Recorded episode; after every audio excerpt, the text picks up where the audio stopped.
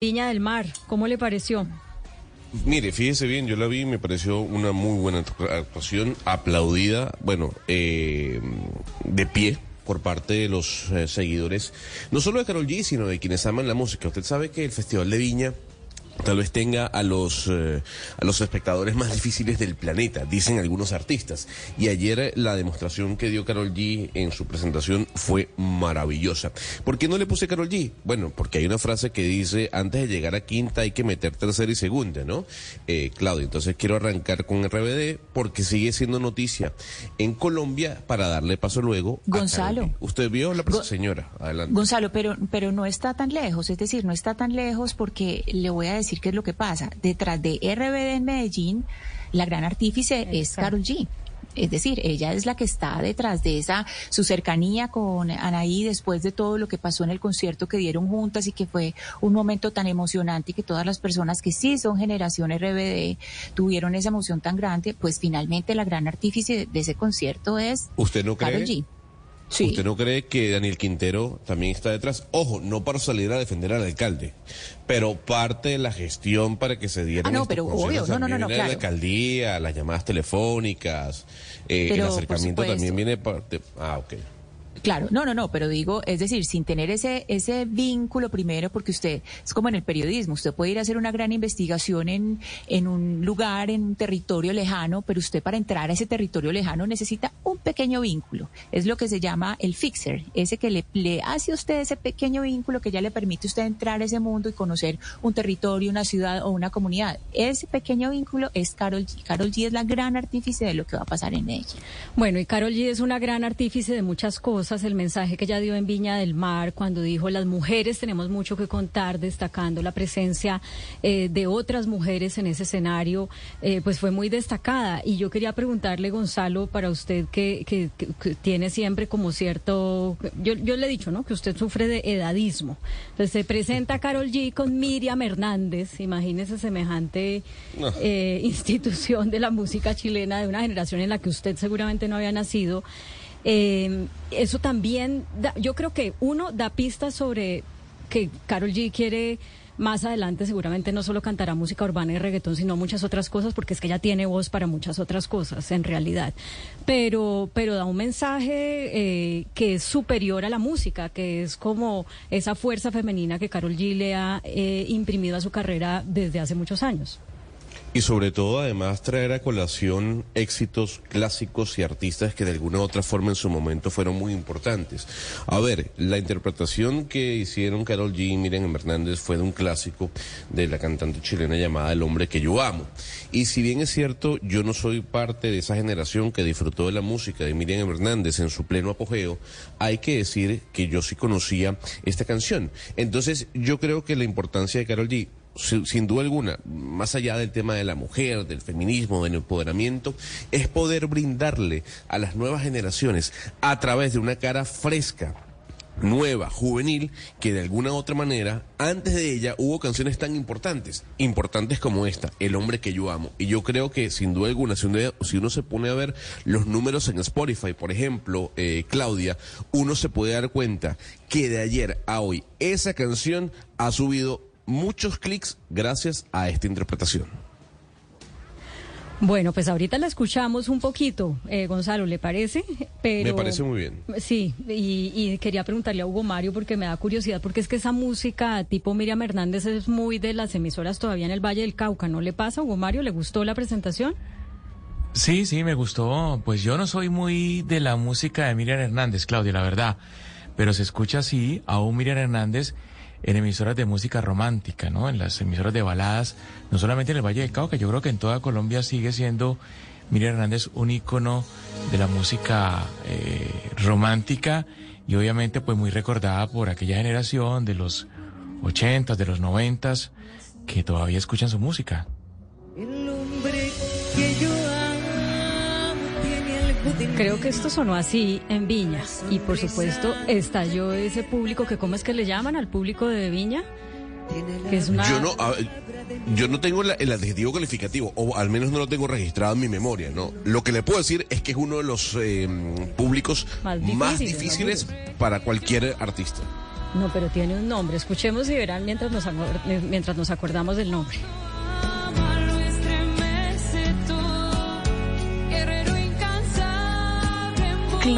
Claudia, creo que le dicen el monstruo, si no me equivoco. Sí, señor. ¿Es el, el cierto que sí? Sí, así le dicen porque es que es aterrador, o sea, para un artista que se pare allá y que no lo, que el monstruo no lo aplauda, no lo ovacione, eso es lo peor, y que el monstruo lo, chifle, pues es horrible, y que el monstruo lo aplauda es como la glorificación para la eternidad. Del, monstruo depende su carrera, si usted es artista en Viña del Mar.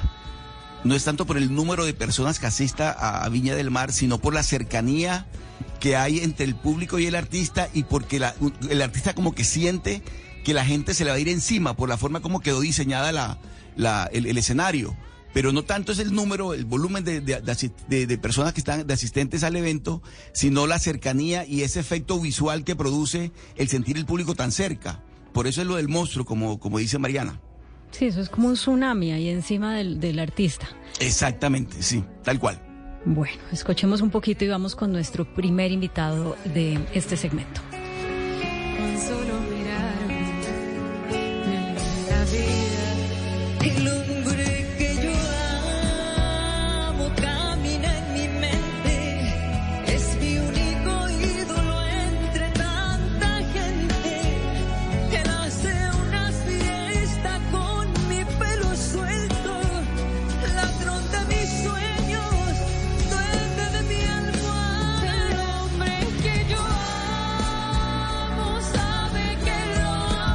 Pues ahí están Miriam Hernández y Carol G haciendo una fantástica presentación en Viña del Mar. Pero vamos a hablar de una noticia, Sebastián, que nos, al menos a mí me, me, sobrecogió el alma. ¿Usted ha sido migrante? Sí, sí, he vivido dos veces fuera de, Colombia. ¿Por cuánto tiempo? Una vez por año y medio y otra vez por seis, siete meses. Por seis, siete meses. Bueno, han sido unos periodos cortos y ha sido una migración, digamos, eh, voluntaria para estudiar, me imagino. Y, sabiendo que vuelvo, sí. Y sabiendo que vuelve. Bueno, pues el número de colombianos que se han ido o que se fueron en el año 2022 eh, mostraron que la tendencia que Colombia traía en, en emigración de colombianos se duplicó. Fue un salto realmente significativo y, necesitamos encontrarle la explicación a esto, porque ha sido eh, pues realmente una desbandada que, que necesita un análisis. Para hacer este análisis nos acompaña Jorge Restrepo, que es el director del Centro de Recursos para el Análisis de Conflictos, que fue la organización que sacó este estudio que nos muestra cómo la emigración de colombianos eh, se ha duplicado, al menos en la tendencia que traía antes de la pandemia. Don Jorge Restrepo, bienvenido a Mañanas Blue. Muchas gracias. Es un gusto estar con ustedes, Claudia Sebastián. ¿Lo sorprendieron las cifras? Sí, yo creo que a todos nos sorprendió esta enorme subida de la emigración de nacionales colombianos y nos sorprende porque pues esto tiene unas consecuencias muy importantes. Aunque la emigración es buena para quienes emigran, porque por eso lo hacen, esto también tiene costos para la economía del país. ¿Cuál es la razón de que se haya duplicado la tendencia? Recuérdenos eh, las cifras también para poner en contexto a nuestra audiencia. Pues eh, en términos de las cifras, el dato que registra Migración Colombia es que por lo menos han salido 547 mil personas en la diferencia entre entradas y salidas de nacionales colombianos al país. Eh, es decir, salieron y se quedaron fuera del país el año pasado esto es un aumento del 95% frente al 2021 y es 2.7 veces la, el promedio en los últimos 12 años desde que Migración Colombia lleva las estadísticas. Es decir, es un aumento considerable, un aumento que se sostiene en el primer mes de este año. Eso en cuanto a las cifras. Em, en términos de las causas, pues es muy difícil saberlo.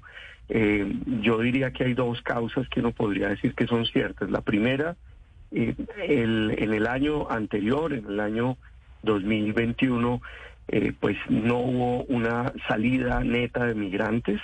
Muchas personas que, por ejemplo, tenían planes de estudio o de reunirse con su familia, pudieron haberse de eh, digamos, pospuesto la migración hasta el siguiente año, hasta el año pasado, el 2022. Y en segundo lugar, la otra causa cierta es la gran devaluación del peso colombiano que hace muy rentable trabajar en el exterior y enviar remesas a Colombia. Profesor Restrepo, pero la tendencia que ustedes publican de los datos oficiales eh, habla que pues el tema migratorio se derrumbó en el 2020, pues por razones naturales, por la pandemia. Podríamos también experimentando una, una corrección, es decir, que en un mismo año se duplica la gente que se habrá ido durante la pandemia y la gente que normalmente se va, que eh, más o menos son 200 mil personas al año. ¿Eso podría también ser así? Sí, sí, claro. Eh, como digo, muchas personas pudieron haber pospuesto reunificación con familiares del exterior, eh, pudieron haber pospuesto planes de estudio, eh, pero, pero fíjese también que, digamos, esta tendencia es sostenida, no hay ningún solo mes en el que haya caído la migración. Entonces es difícil saber si esta gran disparada de la migración es solamente debida a la corrección, a esa corrección que usted menciona. Yo diría que eso puede explicar parte, pero no toda esta gran oleada de migración de nacionales colombianos fuera del país. O sea, don Jorge Restrepo, que uno podría ponerle como titular a, esto que para saber si la alta migración de 2022 fue por motivos políticos asociada a la llegada de un gobierno de izquierda, hay que esperar lo que pasa en 2023, porque no estamos seguros de si fue la política, fue el acumulado de la gente que no migró en, el 20 y en el, en el 21, eh, o una combinación de todo tenemos que esperar, como usted bien lo dice, pero además vamos a estar confundidos también este año porque, digamos, el declive de la economía colombiana, la desaceleración, como la llaman algunos economistas, eh, una menor tasa de crecimiento, que es algo seguro ya para este año, va a impulsar también la inmigración de nacionales colombianos fuera del país. Eh, de forma que, eh, insisto, vamos a estar confundidos y yo creería que esto es muy difícil atribuírselo pues a que haya un gobierno de izquierda. Em, me, parece que esto es más bien responsabilidad de todos quienes hemos tenido eh, alguna algún rol en, por ejemplo, el sistema educativo en el país y claro, quienes tienen responsabilidad en la dirección política. Eh, eh, Colombia es un país que hoy en día, y esto es yo diría que el principal mensaje que hay en estas estadísticas de migración, es un país que no le da oportunidades suficientes ni una esperanza a los colombianos y por eso están migrando por centenares de miles. Claro, pero hay algo eh, que llama la atención y es quién está migrando y por qué se lo pregunto, porque cuando uno revisa las cifras, por ejemplo, de migración Panamá durante el año 2022 por el paso del Darién, uno se da cuenta que quienes están pasando, al menos por esa trocha, son venezolanos, haitianos y ecuatorianos. Incluso las cifras que presenta Migración Panamá para el 2023 al menos en el mes de enero, muestran que hay un crecimiento eh, drástico de migrantes haitianos, ecuatorianos, por encima de los venezolanos. Pero, a ver, el, número de colombianos es muy bajo. ¿Quién está migrando? ¿La persona que tiene la capacidad de hacerlo? Pero fíjese usted que, a ver, es que hay varias preguntas. Lo, lo primero, ¿quiénes migran? ¿Quiénes tienen capacidad de hacerlo? Claro, eh, estas estadísticas de Migración Colombia, que son los registros oficiales de migración, no incluyen esos registros irregulares y en su gran mayoría, creo que es algo así como el 96%, se trata de migrantes por vía aérea. Estas personas tienen con qué pagar un tiquete en un escenario en el cual el peso se ha devaluado, luego es mucho más caro hacer esa migración. Migrar cuesta y en este caso se concentra en cifras de personas que tienen esa capacidad, es decir, definitivamente no son las personas pobres. Las personas pobres eh, migran usualmente de forma irregular. Ahora, son jóvenes. Eh, estoy viendo acá las cifras, pero básicamente casi el 50% son personas menores de 30 años, eh, lo cual pues es significativo. Ahora bien, muchas personas que están migrando irregularmente a través de Centroamérica son colombianas. De hecho, en la frontera con los Estados Unidos ya es Colombia el segundo país en términos de la nacionalidad de quienes buscan entrar irregularmente y son detenidos por eh, las autoridades de migración de los Estados Unidos y muchos de ellos devueltos. Eh, fíjese que ya este fenómeno migratorio también está evidenciándose a través de esas cifras de migración irregular. Eh, a propósito de esas cifras que usted menciona, eh, Jorge, en el año pasado fueron cerca de 200 mil colombianos los que fueron detenidos en la frontera con los Estados Unidos tratando de ingresar ilegalmente. Una cifra que es exorbitante teniendo en cuenta que nunca habíamos tenido ese número de colombianos tratando de entrar ilegalmente. O sea, son cifras que quintuplican el promedio de los, de los años anteriores. Mariana. Sí, señor Restrepo, yo quisiera preguntarle a usted si tuvieron la oportunidad en su estudio de comparar este fenómeno migratorio con otros países vecinos, pues porque Colombia no es el único país con una moneda devaluada y es más, hay países vecinos como Perú que tienen una crisis política fuertísima. ¿Cómo nos comparamos con ellos?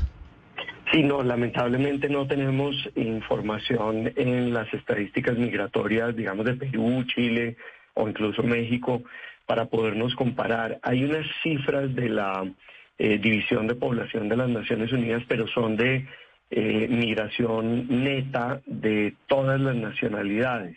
Es decir, incluye quienes han migrado a cada país o de otras nacionalidades que pierden población.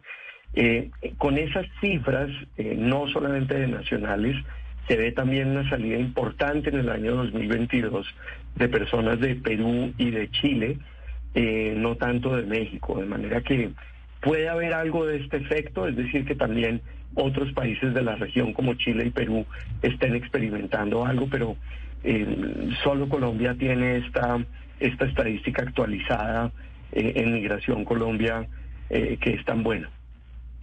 ¿Cuáles son los, los, países destinos principales de los de los migrantes colombianos, los de esta esta ola migratoria que estamos viviendo hoy en el país? De eh, acuerdo con los registros, de acuerdo con los registros de migración, Colombia es Estados Unidos quien concentra algo así como el 70% de la migración. En segundo lugar está México, en tercer lugar Chile. Y además no se puede saber aún, em, digamos en estudios más detallados, cuál es el destino final de quienes llegan a México. Yo me atrevo a decir, por las cifras que acaba de mencionar Claudia, que muy probablemente sea los Estados Unidos. Sigue siendo Estados Unidos eh, una, un gran destino. Ahora, a diferencia de lo que ocurrió en la gran migración de finales del siglo pasado durante el gobierno de Andrés Pastrana, no es Venezuela, que era el primer lugar de migración, y eh, tampoco es Europa el segundo lugar de migración en ese momento, o el tercero. Eh, recuerden ustedes que en esos años hubo una gran oleada de migración, principalmente a España. Claro, por, por temas idiomáticos, ¿no? Pues uno pensaría que España eh, eh, podría estar aún en el, ranking. Claro, es un factor de atracción. Yo diría además que hoy en día hay muchas más personas en Colombia que saben inglés y se les facilita la migración a los Estados Unidos. Pero recuerden que hay otros indicadores, digamos, que son más anecdóticos. Las grandes visas, eh, colas y filas y la demora en las citas para obtener visas en, las embajadas, en la embajada de los Estados Unidos aquí, eh, las grandes dificultades que hubo para tener eh, pasaporte eh, porque las oficinas de la Cancillería no daban abasto para los pasaportes. Digo yo, son indicadores anecdóticos, pero de pronto ahí estaba ya comenzándose a evidenciar la gran oleada migratoria que registra Migración Colombia ahora. Director Restrepo, usted nos estaba comentando que esa migración eh, pues es eh, principalmente de personas jóvenes. Y yo le quiero preguntar por ese perfil generacional, porque es que no solamente es la migración en Colombia, cuando uno se pone a mirar y a, revisar prensa internacional, pues hay algo generacional eh, de los jóvenes de ahora que les gusta migrar, que les gusta moverse de su país. Entonces, ¿qué tanto conocemos de este perfil para saber cuáles son las razones de esa migración y si están vinculadas a ese asunto generacional que no solamente es de jóvenes colombianos. Pues no hay, no hay muchos datos en Migración Colombia, es decir, muchos datos frente a otros países, pero, pero solamente señalo dos características que llamaron mi atención. En primer lugar, es muy parecido el porcentaje de hombres y mujeres eh, que migran en las personas jóvenes. Eh, ya en las personas de más de, de 39 años de edad se ve una migración mucho mayor de mujeres que de hombres, probablemente por razones de reunificación familiar. Pero en lo que tiene que ver con personas jóvenes, hay un poquito más de hombres, pero la brecha no es tan notoria como uno podría esperar. Digamos, no es esa idea del, del hombre migrante que se va primero para conseguir recursos y después llevar a la familia o para enviar recursos eh, al país de origen, a Colombia. No, en este caso hay cierto nivel de, están como muy emparejados. Y en segundo lugar, pues son los jóvenes los que migran. Eh, veo también que hay muchos jóvenes menores de edad migrando. De hecho, el, cerca del 10% son menores de edad. Eh, la segunda cifra que es notoria, el 18% son eh, personas entre 18 y 29 años y cerca del 12% son personas entre 30 y 39. Fíjense ustedes que entre esos dos porcentajes, entre 18 y 40 años, digámoslo así, eh, pues estamos hablando del 40% de la población migrante. Si le sumamos menores de edad es el 50% eh, de la población migrante, la mayoría menores de 40 años. Don Jorge Restrepo, director de la CERAC, el Centro de Estudios para el Análisis de Conflictos, muchas gracias por eh, acompañarnos esta mañana en Mañanas Blue. Y, bueno, pues celebramos que, muchos migrantes puedan ir, muchos colombianos puedan ir a, digamos, enriquecerse con lo que la, la migración significa. No, no hablo de enriquecerse en términos económicos, sino que salir del país, conocer otras culturas, vivir otras experiencias, pues enriquece la vida de las personas, siempre y cuando esto se haga en unas condiciones en que en realidad las personas puedan tener la libertad de ir, volver, eh, y desarrollar los sueños eh, como se supone que, que se hace cuando uno va y busca otras latitudes. Muchas gracias por acompañarnos esta mañana. A ustedes, muchas gracias. Un abrazo. Sebastián, ¿ya son cuántos colombianos por fuera de Colombia? En total, el año pasado estábamos en 4.8 millones. Eh, suma estos 560 mil, 5 millones y medio, eso es casi eh, el 10% de, del país, pues de, de los que vivimos ahorita actual en Colombia, viven afuera de Colombia, entre España, Estados Unidos y, todos los países del mundo. Un poco uno se le queda muy mal sabor de boca oyendo al profesor Restrepo, porque Claudia, lo que estamos haciendo es, estamos capacitando gente, estamos eh, y los van a aprovechar otros países. Esto es fuga de talento, fuga de jóvenes que piensan que no tienen futuro acá.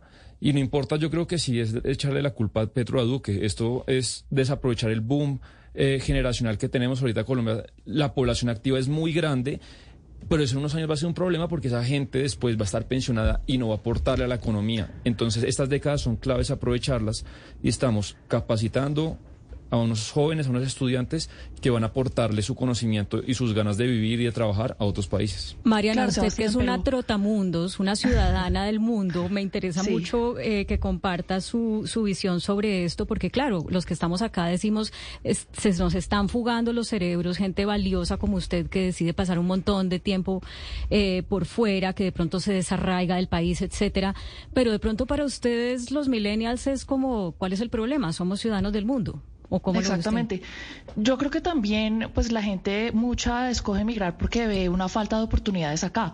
Es que, pues si bien este es un país que ha superado muchos problemas, ha crecido económicamente, también es cierto que no crece lo suficiente y, por ejemplo, los salarios pues son muy bajos a comparación con otros países. Yo me atrevería a decir que hasta con México, por ejemplo, estamos en una en, un, en una brecha salarial bastante baja. Yo no culpo a las personas que buscan ir a otros países, no solamente para pues hacer más plata y poder mandarle más plata a su familia, sino también porque pues Colombia es un país que no ha sido muy penetrado por culturas extranjeras, porque hemos sido un país pues muy cerrado por diversas razones, porque el conflicto más que todo, entonces no mucha gente quería venir acá, pero tampoco acostumbramos a adentrarnos en otras culturas y yo creo que es muy importante salir y, empezar a conocer otras culturas. Pues también, o sea, me sorprende también Sebastián, usted que es, es como libertario, que pues no defienda también el derecho de la gente de irse a donde se le dé la gana, literalmente. Si la gente cree que puede liderar o, vivir una mejor vida en el exterior, pues mejor. O sea, es, cuestión y decisión de ellos. No, yo, yo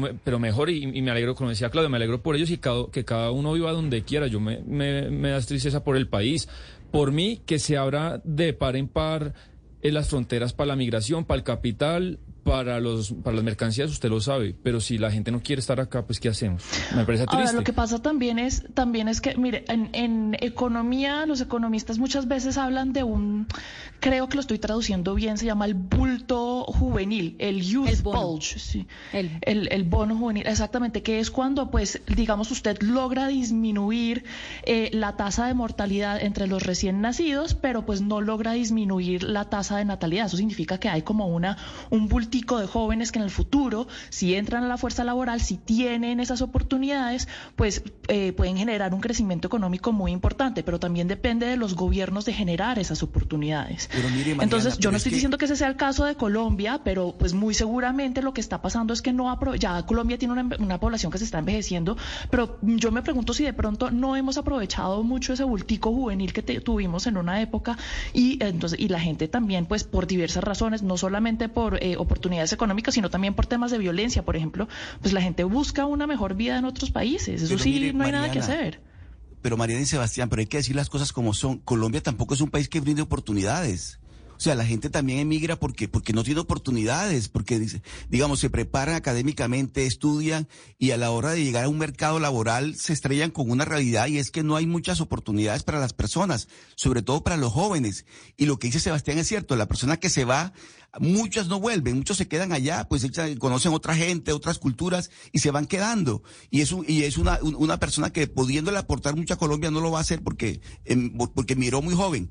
Pero la verdad es que miremos nomás las cifras de desempleo. Colombia es un país que no le brinda oportunidades a los jóvenes. La informalidad es muy alta, la informalidad, lo digo por la región Caribe, acá es, un el rebusque es el que termina imponiéndose. Y una persona dice, para rebuscarme en Colombia, me voy a rebuscar a Estados Unidos, me voy a rebuscar a Europa, donde voy a ganar más plata. Entonces, digamos, esa es una realidad que es muy cierta también. Pongámonos la tarea, Sebastián, de ver qué ha pasado con esa convocatoria que hizo el presidente Petro recién posesionado, de decirles a las personas con doctorados que regresaran a Colombia, las invitó a volver, em, las iba a contratar, yo no sé si el propio Estado, hay que buscar si Sí, eso ha era- funcionado era- o no. Era para algunos programas y algunas instituciones del Estado. Eh, y, es también, sí, lo atraer talentos, que al final Claudia se instalan donde quiere. Y usted me ha preguntado ahorita por el tela- tema de las remesas. La contracara feliz de que muchos colombianos se vayan afuera es que envían muchos dólares a sus familiares. Es como, en teoría, el- el- lo positivo.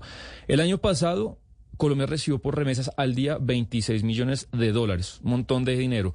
El total es 9.4 billones de dólares. A tasa de cambio de hoy, eso es casi, no 18, 17, casi 44 billones de pesos. Esa calculadora suya me sorprende, ¿no? No, esa es a mano alzada. así. A mano, a mano alzada. Si Mariana se me ayuda, es como entre 42 y 44 billones de pesos. Es muchísimo dinero. Con Hugo- la, la aplicación. Hugo, Mario, para muchos municipios y varios de ellos en el Valle del Cauca, las remesas son muy importantes, o sea que esta migración pues tiene muchas caras.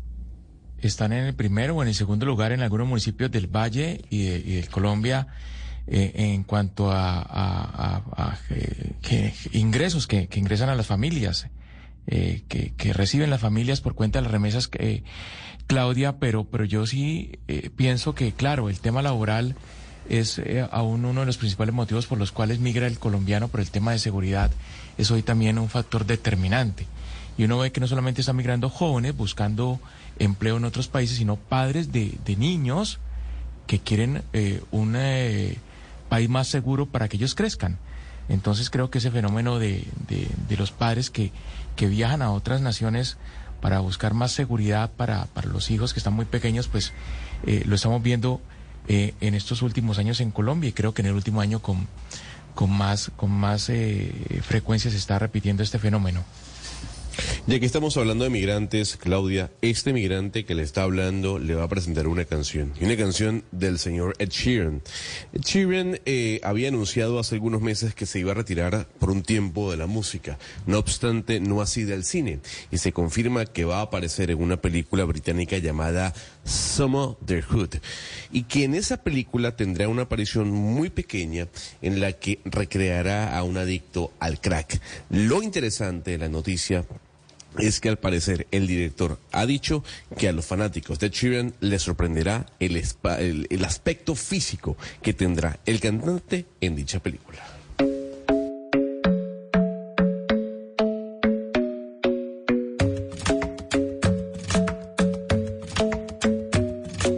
club isn't the best place to find the lovers, so the bar is where I go. Mm. Me and my friends at the table doing shots, tripping fast, and then we talk slow. Come over and start up a conversation with just me, and trust me, I'll give it a chance. Now take my hand, stop it, and the man on the jukebox, and then we start to dance. And now I'm singing like, girl, you know I want your love. Your love was handmade for somebody like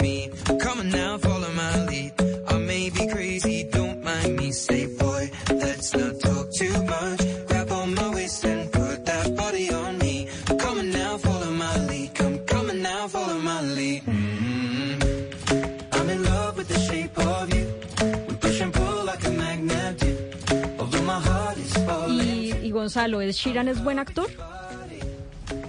Uy, fíjese que yo no me he dado a la tarea de ver sus interpretaciones muy cortas, por cierto, que ha hecho en la televisión, sobre todo.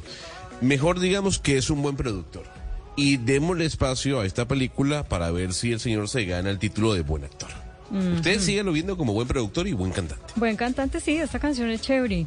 Pero mire, a propósito de cine, eh, ¿cómo va con las... Con, ¿Ya vio todas las nominadas al Oscar o no? Uy, voy, el fin de semana me actualicé con muchas, muchas. Le voy a recomendar una, le voy a recomendar una. ¿Usted tiene HBO Max? No. ¿De casualidad? No, señor. No tiene, pero perfecto.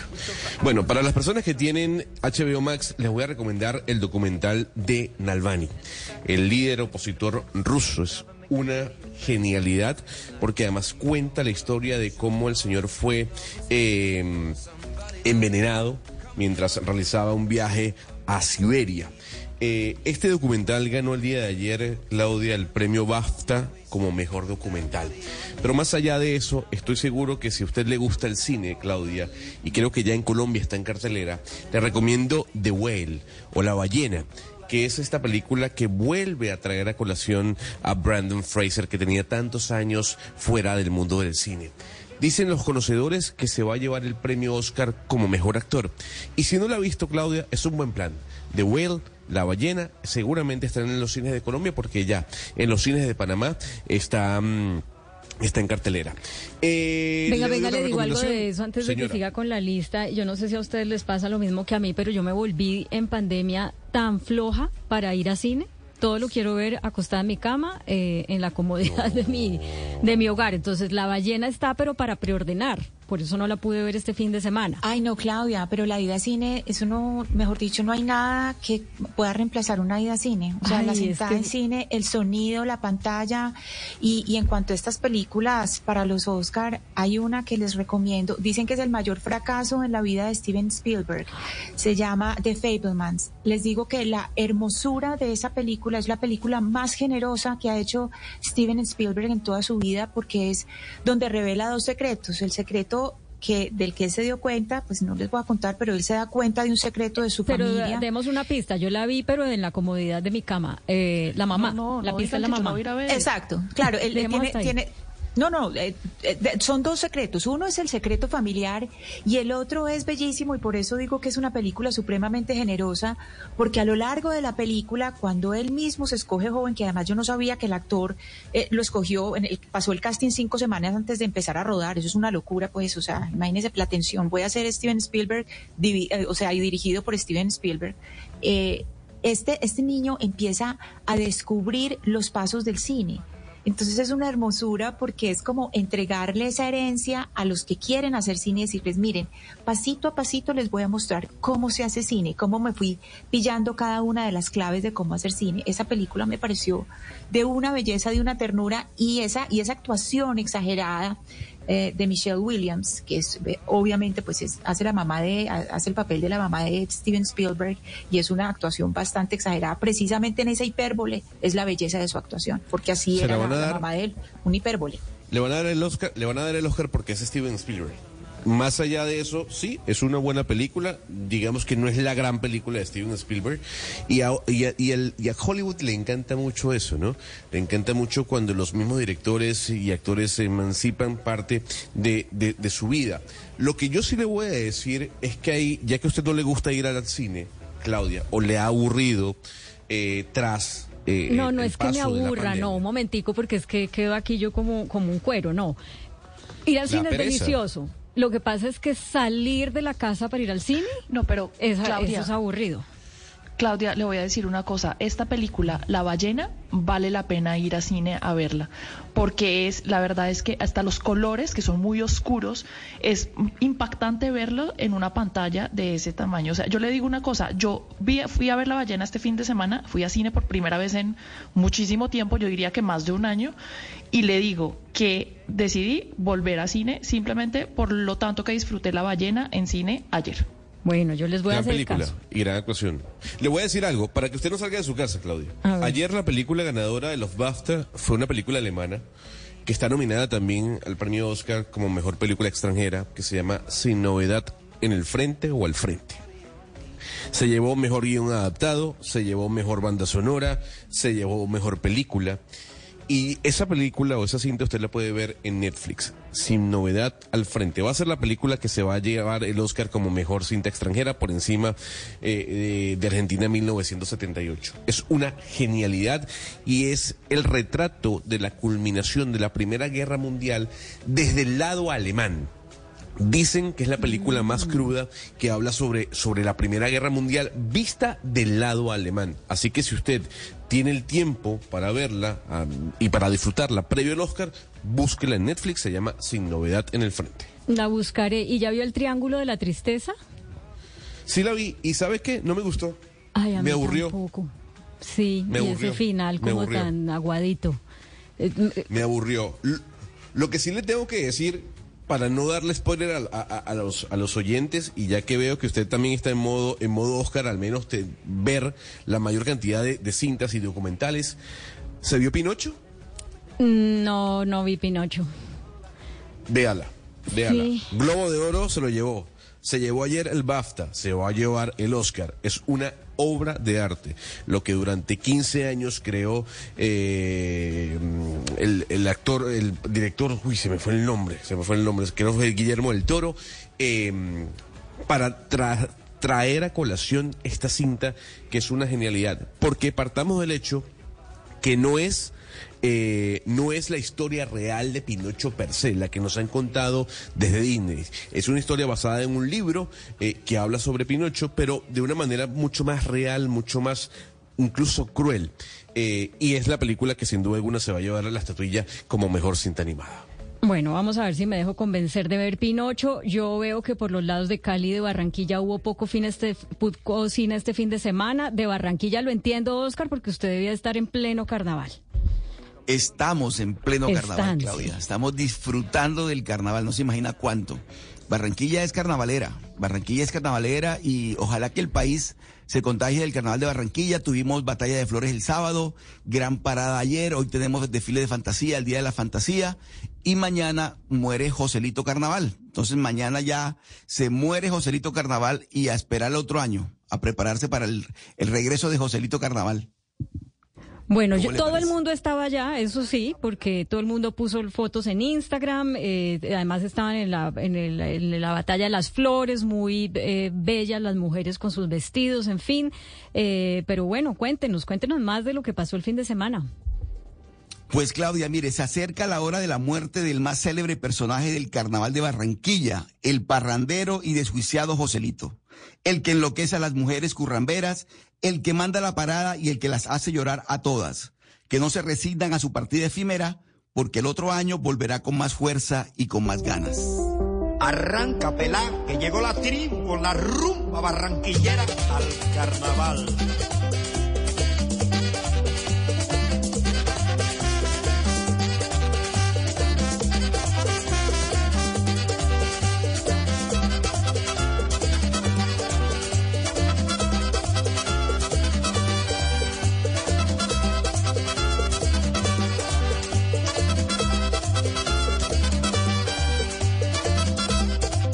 Que tiene el carnaval de Curramba. Tanto enloquece a la hija como enloquece a la mamá. Es lo que tiene el carnaval de Curramba. Tanto enloquece a la hija. Pues mire Claudia que con este merengue de Cuco Baloy, los frutos del carnaval, comienza Barranquilla a prepararse para despedir a Joselito.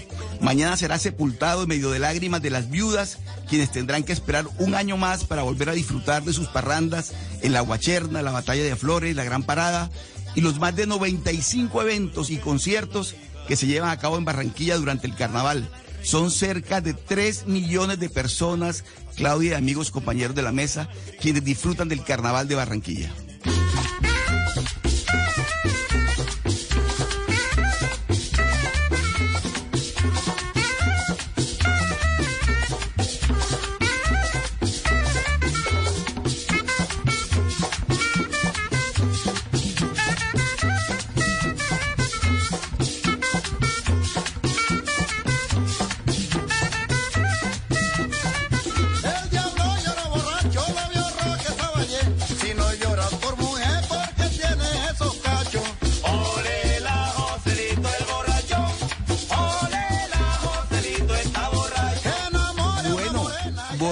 Borracho y todo, se entierra- eh, hay que enterrar a Joselito mañana, Claudia. Mañana se cierra el capítulo del carnaval con el entierro de Joselito y los habitantes de Barranquilla, somnolientos, cansados y enguayabados, nos disponemos a recibir mañana en las diferentes iglesias de la ciudad la cruz de ceniza en nuestras frentes como señal de que nuestros pecados y excesos cometidos en el carnaval han sido perdonados. Todo el mundo para la calle, ahora sí se formó el bebé. Barranquilla no le baje, bailalo como es. Reina. Montate en la movie, vacílala como es.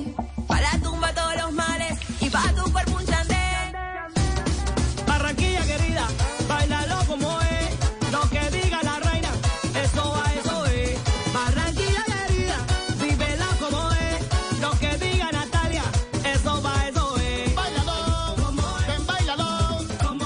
pues a Joselito Carnaval y a toda su tropa de desjuiciados y buenos para nada. A partir de mañana Barranquilla cierra sus puertas al carnaval que termina pero comienza enseguida a preparar el del próximo año.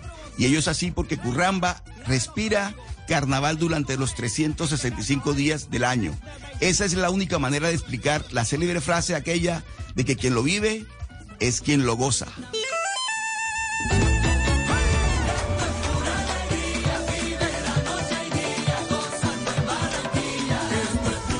Así es, quien lo vive es quien lo goza. Yo me imagino que usted lo gozó con mucho juicio para no estar en Guayabado hoy y hacer esta crónica tan bella que nos acaba de presentar. Lo veremos entonces con la Cruz de Ceniza el miércoles. El miércoles de ceniza, por favor, claro que sí.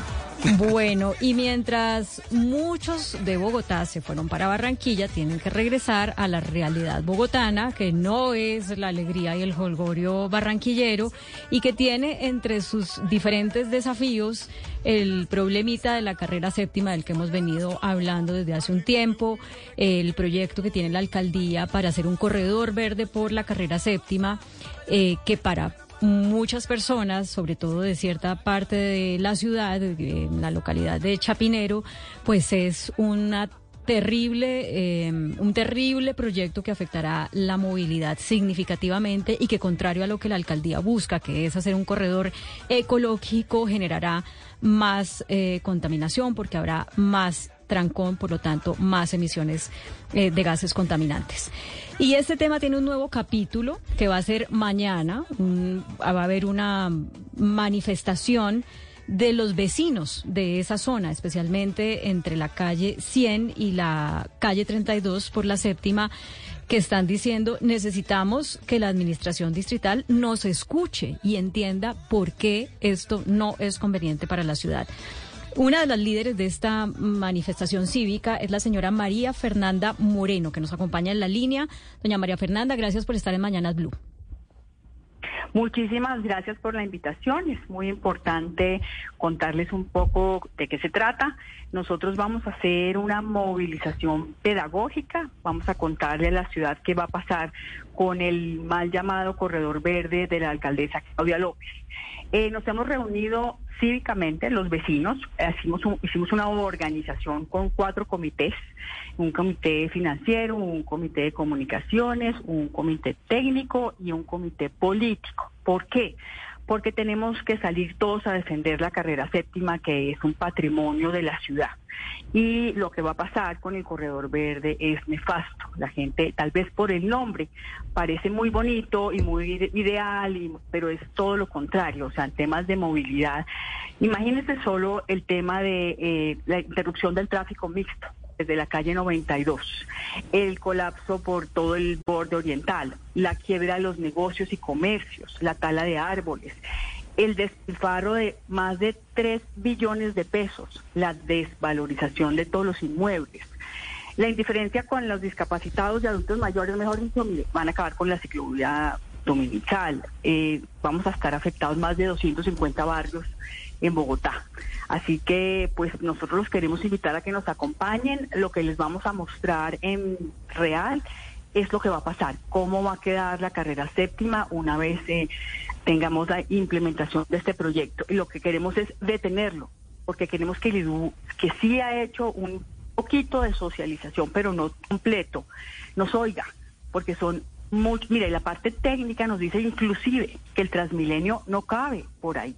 Esta parte técnica que está conformada con expertos de ingenieros, arquitectos de movilidad, en fin, gente que realmente sabe del proyecto y lo conoce muy bien. Así que los queremos invitar a todos a que nos acompañen. Esto va a ser en completa paz y calma. Simplemente queremos que ustedes vivan la Bogotá que va a quedar con el corredor verde, si lo llegan Señora a implementar de la forma. Señora. Sí, señora Moreno, teniendo en cuenta estos cuatro comités y que usted ha sido muy clara, pues que hay distintos puntos de vista para, para tomar esta decisión de mañana, eh, tener esta, esta manifestación, ¿ustedes qué canales de comunicación han tenido con la alcaldía? Es decir, ¿qué instancias previas han agotado antes de llegar a este punto? Mire, todas. Nosotros nos hemos reunido con el IDU, les hemos hecho absolutamente todos los comentarios, pero no ha cambiado. Está, es el mismo proyecto que empezó. Entonces, nosotros hemos tratado de hacerle ver a, los señores del IDU a la alcaldía y todo que no es viable un proyecto que va a mejor dicho, a crear un caos en movilidad en la ciudad. Calcúlese solo el, digamos, un solo sentido la carrera séptima. Imagínense cómo llega la gente a sus hogares en la parte oriental u occidental, depende pues cómo lo vayan a, a cómo lo están planteando. Así que les hemos dicho de todas las formas que detengan el proyecto, que nos oigan, sobre todo la parte técnica, que es la que estudió en detalle lo que va, el caos que va a ser. Pues señora María Fernanda Moreno, una de las líderes de los grupos de vecinos en los alrededores de la carrera séptima, al oriente, al occidente, en Bogotá, que están convo- convocando para mañana esta manifestación cívica. Le agradecemos mucho que nos acompañe en Mañanas Blue y por supuesto estaremos haciendo seguimiento como lo hemos hecho desde que se anunció este proyecto para que la gente lo entienda porque a veces es eh, complejo de entender y también le estaremos reiterando al IDU que mm, nos salga al aire para hablarnos de cuáles son las respuestas que le da a la ciudadanía eh, respecto a las quejas que tienen o a las preocupaciones. Lo que nos han dicho hasta el momento en el IDU es que siguen en proceso de socialización con la comunidad y que paralelamente se va avanzando en el proyecto mientras se llega la fecha de la licitación que nos anuncian va a ser para mediados de marzo. Esta fecha de licitación se había puesto para hace unos meses, se corrió por la presión de los vecinos y ahorita el IDU dice que lo hará a mediados de marzo. Muchas gracias por acompañarnos. Gracias a ustedes.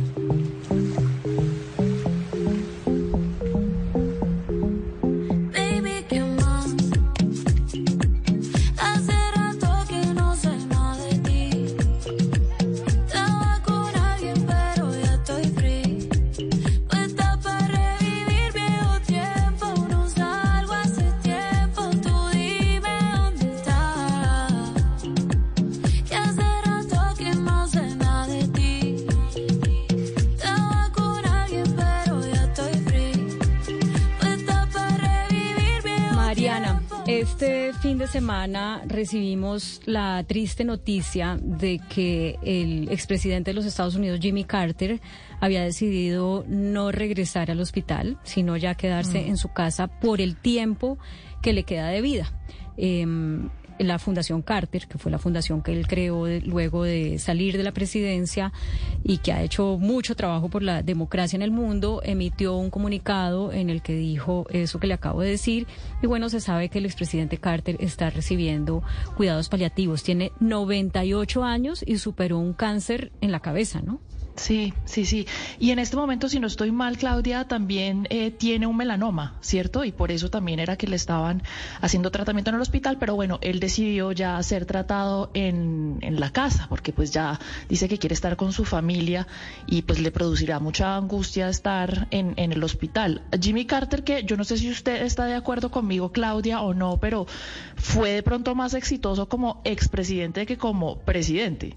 Pues él no logró la reelección y acuérdese que la reelección es una de las maneras de medir el éxito y la popularidad de los mandatarios. Em, pero, pero como expresidente, pues sí tuvo una influencia en muchas partes y Colombia no escapa a eso. Él apoyó, por ejemplo, el proceso de paz con las FARC desde sus comienzos. Eh, recuerdo, por ejemplo, cuando iba a ocurrir el plebiscito, eh, que él se tomó una foto con un cartelito de esos que decía sí a la paz para invitar a la gente a votar por el sí. Pero no solamente eh, mucho, se involucraba en, en- en- en muchos temas de paz en todas partes del mundo, eh, pero también era como una de sus grandes preocupaciones eh, fortalecer la democracia. Y entonces los delegados del, del Centro Carter estaban en todas partes de América Latina, en todas partes del mundo, como tratando de prevenir eh, incendios y de, y de apagarlos antes de que ocurrieran. Sí, y es un centro muy respetado, eh, Claudia. La verdad es que alrededor del mundo, pues todo el mundo conoce sus esfuerzos como por preservar la democracia y por fortalecer los procesos democráticos. Ahora, volviendo un poco a lo que fue el presidente Carter, pues a mí lo que pasa es que le tocaron muchas crisis durante su presidencia, ¿no? Yo no sé si usted se acuerda, pues yo no estaba, eh, yo no había nacido, Claudia, usted tampoco, pero pues eh, le tocaron unas crisis tremendas. Le tocó el tema de la crisis energética eh, por la subida de los precios después de la revolución de Irán. Eh, le tocó también una crisis de inflación muy tremenda que fue cuando el Banco Central de Estados Unidos, la Fed, empezó a apretar su política monetaria y pues causó eh, una pequeña recesión, una pequeña no, una recesión pues eh, importante. El desempleo subió bastante, fue probablemente por eso que no lo no lo reeligieron también, pero también esa crisis de la embajada en Irán, Claudia, que fue tan tenaz que pues después de la revolución, revolución iraní, los funcionarios de esa embajada estuvieron ahí atrapados y, y prácticamente secuestrados durante 444 días. Jimmy Carter intentó rescatarlos y, y no pudo en una operación militar con varios helicópteros y uno de esos helicópteros pues falló y, y- y se cayó. Entonces eso, yo creo que eso también le costó mucho la reelección, además que venía después Ronald Reagan, que era un candidatazo y, y pues fue un presidente exitosísimo también. Pero mire, Mariana, que eh, a propósito de lo que usted decía de que fue, fue un presidente impopular y un expresidente que gozó de mayor prestigio, eh, a Carter le tocó la negociación del canal de Panamá, ¿no?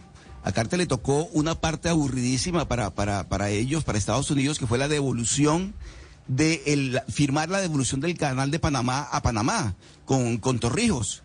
De tal manera que esa, esa fue una, un episodio en la vida de, de Carter que, de alguna manera también marcó su, su legado ante, an- ante la historia, especialmente en Estados Unidos, que tuvo tanto interés durante tantos años en el canal de Panamá, pero sin duda la gran preocupación de Carter, los derechos humanos, la defensa de la democracia en el continente. Fue un expresidente o es un expresidente muy, muy recordado, por supuesto, pero un presidente que no gozó de popularidad en Estados Unidos, pues de hecho no fue reelegido.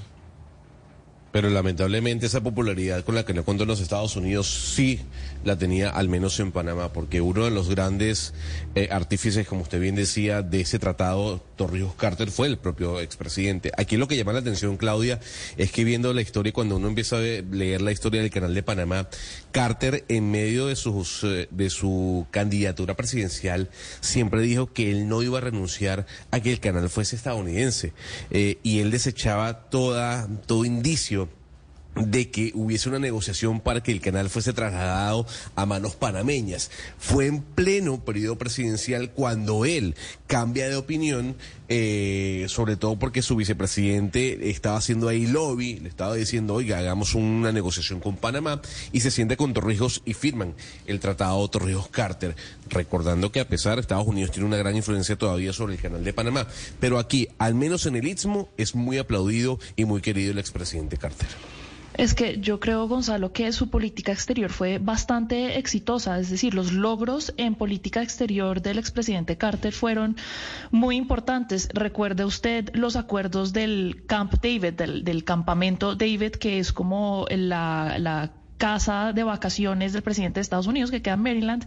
Allá firmaron el entonces, esto fue en el 78, si no me equivoco, el entonces presidente de eh, Egipto y el presidente de, eh, o el primer ministro de Israel, Begin y Sadat, eh, pues firmaron un acuerdo porque después de la guerra de los seis días de, en el Medio Oriente, pues Israel se había quedado con una cantidad de territorio de muchos eh, países árabes. En ese momento, por ejemplo, es cuando la península del Sinaí vuelve por completo al control de, de Egipto y es la primera vez que Israel firma un pacto con un país árabe después de tanta tensión que hubo eh, en el 48 después de la creación del Estado de Israel. Entonces yo creo que él esa, o sea, esa eh, tendencia de siempre tratar de negociar, de por lo menos sentarse a hablar con eh, la contraparte de alguna otra manera y de auspiciar unas negociaciones, él siempre fue muy respetado por eso y probablemente fue por eso que él continuó siendo tan popular después de que terminó eh, su mandato como presidente de Estados Unidos en el 81. Si usted se fija, por ejemplo, Mariana, los análisis que se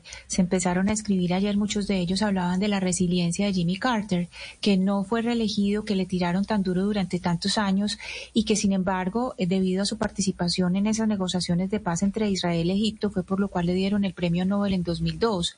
Y él empieza, eh, claro, ahorita hablábamos que cuando estaban las negociaciones de paz en Colombia también, él, eh, él estuvo manifestándose y es precisamente porque estos premios Nobel de paz no se limitan a un solo proceso. Generalmente cuando ganan el Nobel de paz se los dan por un proceso determinado, pero después siguen trabajando por la paz, que digamos es lo que vimos hace poco, Juan Manuel Santos cuando fue a cuando fue a Ucrania, se siguen preocupando por ese fin más alto que es eh, la paz mundial y siempre la paz, hacer la paz es muy impopular. A los líderes que trabajan por la paz siempre les tiran más duro.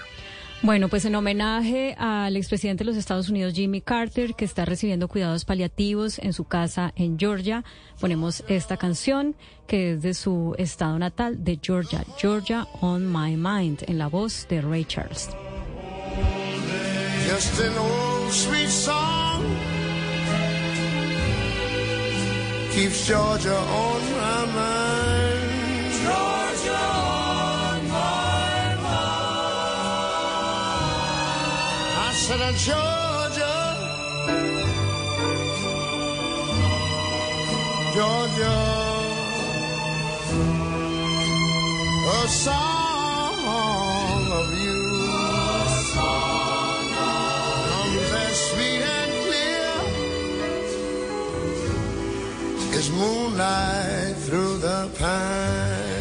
Bueno, y volvemos a la realidad colombiana porque ha salido en la mesa de negociación con el ELN una solicitud, Oscar, que no sé usted cómo lo ve. ¿Será que complica la negociación, la facilita esa petición del ELN de que el gobierno entregue los restos del cura Camilo Torres, fundador de esa guerrilla, que han sido siempre un enigma y, y que se fue el general que tenía la información a la tumba con el secreto? No sabemos a quién se lo contó. Sí, Claudia, mire usted que es una historia que llama mucho la atención porque el cura Camilo Torres, el padre Camilo Torres, significa para el ELN eh, un, un personaje muy valioso, muy importante en la historia del ELN. De tal manera que esta solicitud tiene una carga emotiva y política, por supuesto, muy importante que el gobierno debería tomar atenta nota de, de lo que de esa petición, que es que le devuelvan los restos del padre Camilo al ELN. El padre Camilo, eh, Claudia, es un personaje en la historia nacional muy importante. Recuerda usted, él fue el fundador de la Facultad de Sociología de la Universidad Nacional, por ejemplo. Fue, él deja, deja la sotana, deja los hábitos y se va para el ELN. Estando de profesor en la Universidad Nacional, además, y siendo además el, el, uno de los pioneros de lo que se conoció o lo que se conoce como la teolo- teología de la liberación. Es un padre con un carisma impresionante, Claudia. El país lo conoció, pues esa- generación quedó marcada por la figura del padre Camilo. El padre Camilo abandona la sotana, abandona todo lo que tiene que ver con la Iglesia Católica, se interna en el monte, en las, en las montañas de Colombia, y se va para el ELN bajo la custodia, la guía, la orientación de los hermanos Vázquez Castaño. Pero resulta que él se va, Claudia, para el ELN en diciembre del 65 y en febrero, poquitos meses después, el 15 de febrero, el padre Camilo cae eh, de dado de baja en un enfrentamiento que se da en Patio Cemento, en jurisdicción de San Vicente del Chucurí, y allí muere Camilo. El padre Camilo murió en ese primer combate donde Hoy dicen muchas de las personas del ELN que ah, fue adrede, fue a propósito que los hermanos, los hermanos Vázquez Castaño lo pusieron al padre Camilo, siendo el padre Camilo tan valioso para el ELN en el puro frente de la batalla, cuando perfectamente pudieron dejarlo en la parte de atrás, en la retaguardia, para que no cayera en el combate. Y lo que hicieron fue que lo pusieron en la primera línea y efectivamente allí murió Camilo. Sus restos siguen siendo un misterio, Claudia. Nunca se supo. El comandante de esa, de esa operación militar fue general Álvaro Valencia Tobar. El general Álvaro Valencia Tobar ya falleció, lastimosamente, porque él conoció exactamente la historia de qué pasó con los restos del padre Camilo. Nadie en Colombia todavía puede tener la certeza de dónde están los restos del padre Camilo, si es que aparecen, y ahora nuevamente el ELN lleva a la mesa de negociación la, la petición de que los restos del padre Camilo tienen que ser entregados al ELN. Lastimosamente, al padre Camilo, el ELN no le dio la importancia que tenía en su momento. Cuando Camilo dejó todo lo que tenía, toda esa, esa- era un personaje muy, muy, muy querido en Bogotá. La sociedad bogotana lo quería mucho. El padre Camilo deja todo, deja la Universidad Nacional, la Facultad de Sociología y se va a la guerra y en la guerra muere. Bueno, es una venga. lástima, pero ese personaje tan valioso, lo, lo- hoy en día el ELN lo reclama, Claudia. Pues fíjese que seguimos diciendo que es un enigma dónde están los restos del padre Camilo, pero yo tenía el vago recuerdo de que había leído una entrevista que le dio el general Álvaro Valencia Tobar a María Isabel Rueda para el tiempo hace muchos años, tal vez por allá como en 2017 o algo así. Y aquí la encontré y, y entonces digamos que la chiva de la entrevista es que el general le cuenta a María Isabel en dónde enterró a, a Camilo, los restos del padre Camilo. Entonces dice, que cuando se cumplieron tres años de la muerte de Camilo, a principios de 1969, el general Valencia llamó al capitán que le había hecho un plano de dónde habían quedado los restos de Camilo y que él dirigió la exhumación de los restos y los depositó en una funeraria, en una urna funeraria que había comprado en Bucaramanga que de allí se los llevó a un médico que certificó que los restos pertenecían a un mismo cuerpo y que tomó un helicóptero que lo llevó a Bucaramanga. Cuenta que pocos días antes había inaugurado un mausoleo en el cementerio de Bucaramanga para sepultar a los soldados de la brigada y que ahí mismo, le dijo eh, eh, el general Valencia a María Isabel, él había sepultado a Camilo. O sea que los restos de este sacerdote del que usted nos ha estado hablando, eh, digamos una figura muy importante de la teología de la liberación, estaban descansando en un mausoleo militar al lado de los mismos soldados eh, que le dieron muerte, eh, Hugo Mario. Pero ¿quién certifica eso, Claudia? Por Es eso, eso- no por eso que- seguimos Sí, hablando de que es un enigma. Claro, claro. Y, y en su momento se dijo que, que los militares pues habían tomado la decisión de ocultar el, el cuerpo del padre Camilo Torres, justamente para que en, en Colombia no se rindiera un culto en torno a, a su sepulcro, a su tumba, como ha sucedido, por ejemplo, con otros eh, colombianos que se fueron a, grupos armados y a grupos al margen de la ley. Caso de Pablo Escobar, por ejemplo, donde todavía su tumba es bastante visitada por algunas personas de Medellín y de otras ciudades de Colombia, e incluso de turistas internacionales. Entonces, eh, no sé eh, qué haya pasado con el cuerpo del padre Camilo, Claudia, pero lo cierto es que el ELN sí tiene que reconocer ante todo que es responsable de la desaparición, del secuestro y la muerte en cautiverio de muchos colombianos y que hay muchas familias en el país víctimas de esa guerrilla reclamando noticias sobre el paradero de sus seres queridos, de los cuales no se supo más desde hace muchos años. Entonces no sería este, creo yo, un motivo para que las conversaciones de paz entre el gobierno de Gustavo Petro y esa guerrilla pues se vayan a frustrar. Hugo Mario, aquí hay que tener en cuenta que esto que dice el ELN también es una respuesta a, un eh, llamado que hizo Gustavo Petro en enero, porque es que en, en- en enero el mismo presidente Petro le dijo al ELN, ustedes verán si toman el camino del padre Camilo Torres o si toman el camino del narcotraficante Pablo Escobar. Entonces aquí también hay una respuesta, eh, digamos, decir, nosotros estamos siguiendo un legado porque ya eh, eh, Gustavo Petro les había eh, patrocinado, eh, les había planteado esa disyuntiva que hay que recordar que el padre Camilo Torres eh, hay una crónica que les recomiendo que se llama Camilo Torres, mi inolvidable amigo, escrito por Plinio Apuleyo. Eh, Camilo Torres fue amigo antes de antes de, tomar las armas. Él eh, fue amigo de Plinio Apuleyo y del mismo García Márquez. Ellos tenían reu- reuniones juntos y, ahí en esa crónica pues él cuenta sobre esa sobre esa relación y sobre cómo Camilo Torres pues se fue a ser sacerdote, era de una familia muy prestante y se fue a ser sacerdote y la primera que supo que iba a ser sacerdote fue eh, su novia Te- Teresa Montalvo, que era hija de un ministro conservador y él mismo le dijo a ella, eh, pues me voy, me voy para, para ser eh, sacerdote dominico. Y ahí Claudia sabe que me acuerdo, me acuerdo una historia muy bonita de Leonores Guerra, que fue directora del Colegio Marymount y después guerrillera, una monja que describía a Camilo Torres como el hombre más hermoso que había visto en su vida. Entonces es un ícono para muchas personas y eso es, y por eso pues estamos hablando hoy de él. Bueno, pues lo revive. Hágale, Un Oscar. elemento cortico, cortico nomás, cortito, Claudia. Mire, eh, durante la negociación del gobierno de Juan Manuel Santos con las FARC, también circuló la versión de que habían aparecido los restos de Camilo, ¿recuerda usted? Hicieron la, inve- la investigación, hicieron las pruebas de ADN y se descubrió que no eran los restos de Camilo, pero en su momento, en la negociación de Santos con las FARC, tratando quizás de acercar al ELN a la negociación, se hizo esa averiguación y resultó que esos, esos restos no eran de- los de Camilo. Bueno, pues sigue el enigma entonces y vamos a ver cuál es la respuesta o qué se logra en la mesa de negociación con el ELN con esta solicitud. Vamos a hablar ahora de lo que está pasando con la Bolsa de Valores de Colombia, Sebastián.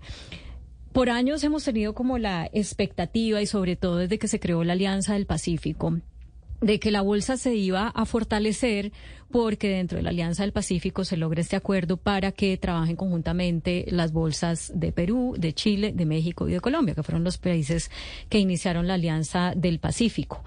Y a pesar de los avances en esa materia, pues lo que estamos viendo específicamente este año con las acciones que están en la Bolsa de Valores, eh, pues no tiene nada que ver con esas grandes expectativas que se han creado a lo largo de los años. Sí, esa alianza se, se trató de hacer pues para que la bolsa se fortalezca, las empresas colombianas, para que haya mayor liquidez, cosa que se ha venido, se ha venido disminuyendo dramáticamente la liquidez de la Bolsa de Valores de Colombia. Pero un poco también, Claudia, digamos, los precios son el lenguaje de la economía y muchas veces se dice que la bolsa anticipa situaciones de un país. No siempre ocurre. Y lo que pasa es que hay ahorita acciones de empresas muy importantes de Colombia que están derrumbadas, están en el piso. Le pasa mucho a las acciones de empresas importantes del grupo antioqueño, eh, el tema de Celsia, el, el tema de Argos. Eh, y me parece interesante, quería invitar al presidente de la Bolsa de Valores, eh, Juan Pablo Córdoba, para hablar de en qué, en qué va esa alianza con, con- con lo que usted dice, pero también para hablar de en qué está la Bolsa de Valores de Colombia, en qué están esas empresas, qué está pasando, qué puede pasar. Por eso lo tenemos en línea y lo quiero saludar. Juan Pablo Córdoba, presidente de la Bolsa de Valores de Colombia. Muy buenos días. Hola Sebastián, muy buenos días. Claudia, muy buenos días. Sí, no, no sé si coincide en, en la contextualización, en el análisis. Eh, La bolsa viene en un año de caída libre. ¿Cómo analiza la situación? Bueno, lo, lo primero es que los mercados financieros y en particular pues la bolsa pues es el reflejo de lo que pasa en las economías, digamos, no se pueden evaluar de manera independiente a lo que está pasando en la economía. Y sin duda pues estamos en una coyuntura difícil. En particular ahí el tema es las altas tasas de interés. Las, los inversionistas en general hoy con las tasas de interés que se están viendo en el mercado, en Colombia y en otras partes, pues prefieren instrumentos de renta fija a los instrumentos de las acciones o de renta variable. Con una tasa de interés, digamos, de CDTs en 16, 17%, en el corto plazo es difícil encontrar, digamos, eh, que la alternativa en renta variable pueda ser igual de rentable. Sin embargo, en línea con lo que usted estaba diciendo, Sebastián, lo que sí hay sin duda son enormes oportunidades de valorización en las acciones colombianas. El- el- digamos, la, La caída de los precios lo que genera es evidentemente una oportunidad de valorización cuando una vez la situación se normalice. Así que en la medida en que se controle la inflación y bajen las tasas de interés, lo que deberíamos ver es una recuperación muy rápida de los precios de las acciones, eh, que han estado no solo este año, sino varios años eh, muy afectadas desde la pandemia en sus valoraciones pero si se corrigen las tasas de interés deberíamos ver un- unas oportunidades enormes en la valorización de acciones en Colombia y en muchas otras eh, partes de la región. Señor Córdoba, sí, pero digamos que la Bolsa de Colombia nunca ha sido una bolsa destacada, inclusive para Colombia, pues que es como el tercer país o la tercera economía más grande de la región, de Latinoamérica, pues no se compara con la de muchos otros países de la región. ¿Por qué cree usted que de pronto sí va a haber esa valorización de la que usted habla o por qué cree usted que esta sería una excepción a esa falta de destacarse de la Bolsa de Valores de nuestro país? Bueno, yo, digamos, discrepo de lo, de lo que acabas de decir. Yo creo que eh, la Bolsa de Colombia ha venido diversificando sus fuentes de, de operación. Eh, creo que Colombia tiene un mercado de renta fija, por ejemplo, que ha sido un mercado bastante destacado, inclusive a nivel a nivel regional, es de los mercados más destacados de, de- la región. Hemos desarrollado mercados de derivados muy, muy interesantes y con más de 100 billones de pesos en activos eh, digamos, transados en el mercado de, en el mercado de derivados. Y recientemente hemos estado trabajando en abrirle el espacio a las pymes, de manera que las pequeñas empresas también puedan encontrar fuentes de financiación en el mercado, en el mercado de capitales. El foco quizás puesto pues sobre el mercado de acciones de las grandes empresas, eh, quizás es a lo que tú estás haciendo referencia. Y en ese orden de ideas, pues precisamente por eso es que hemos acometido esta iniciativa de integrar los mercados de, eh, de los, de- digamos, de los tres países, Colombia, Perú y Chile, que hicieron parte pues, de, la, Alianza del Pacífico. Eh, la idea allí es precisamente crear un mercado más grande, más interesante y, y con mayor dinámica, en particular con mayor número de participantes. Entonces, pues digamos, hemos estado trabajando en precisamente desarrollar ese mercado de renta fija, ese mercado de derivados, ese mercado de eh, pymes y con la integración de las bolsas lo que queremos es precisamente hacer mucho más relevante ese mercado de acciones. Entonces, hemos estado trabajando para que las empresas tengan mejores opciones, mejores oportunidades y que los inversionistas también puedan diversificar su portafolio eh, y obtener mejores rentabilidades teniendo acceso a más productos financieros. Bueno, señor Córdoba, si usted es un eh, ciudadano que tiene, digamos, cinco milloncitos de pesos ahí eh, ahorrados y los quiere poner a, a rentar, eh, o piensa en uno que tenga un poquito más, y usted le diría, así con la situación de la bolsa como está, meta acciones en, en la bolsa de Colombia. Tenemos, sí, definitivamente sí, pero tenemos, tenemos muchos productos para esa, para esa persona. En la plataforma Ascenso, que es la plataforma de financiación colaborativa, tenemos la posibilidad de financiar a las pymes colombianas que se están que están necesitando, digamos, financiarse a través de deuda en el mercado colombiano, lo puede hacer a través de www.ascenso.com, eh, a través de cualquier computador o de cualquier eh, celular. Están eh, ofreciéndose campañas de financiación con el 16 que son muy competitivas con los CDTs que hay en el mercado en este momento y que le permiten a uno hacer inclusive una inversión a un año, dos años, tres años y tienen garantía del Fondo Nacional de Garantías. Entonces ahí hay una oportunidad de invertir a través de la Bolsa de Valores de Colombia. A través de plataformas de e-trading, como puede puede ser eh, cualquiera de las otras, pueden acceder al mercado de de 10 mil pesos o 20 mil pesos pueden empezar a invertir en el mercado de acciones. Como decía, hay enormes oportunidades de futura valorización, dados los precios que estamos viendo en este momento.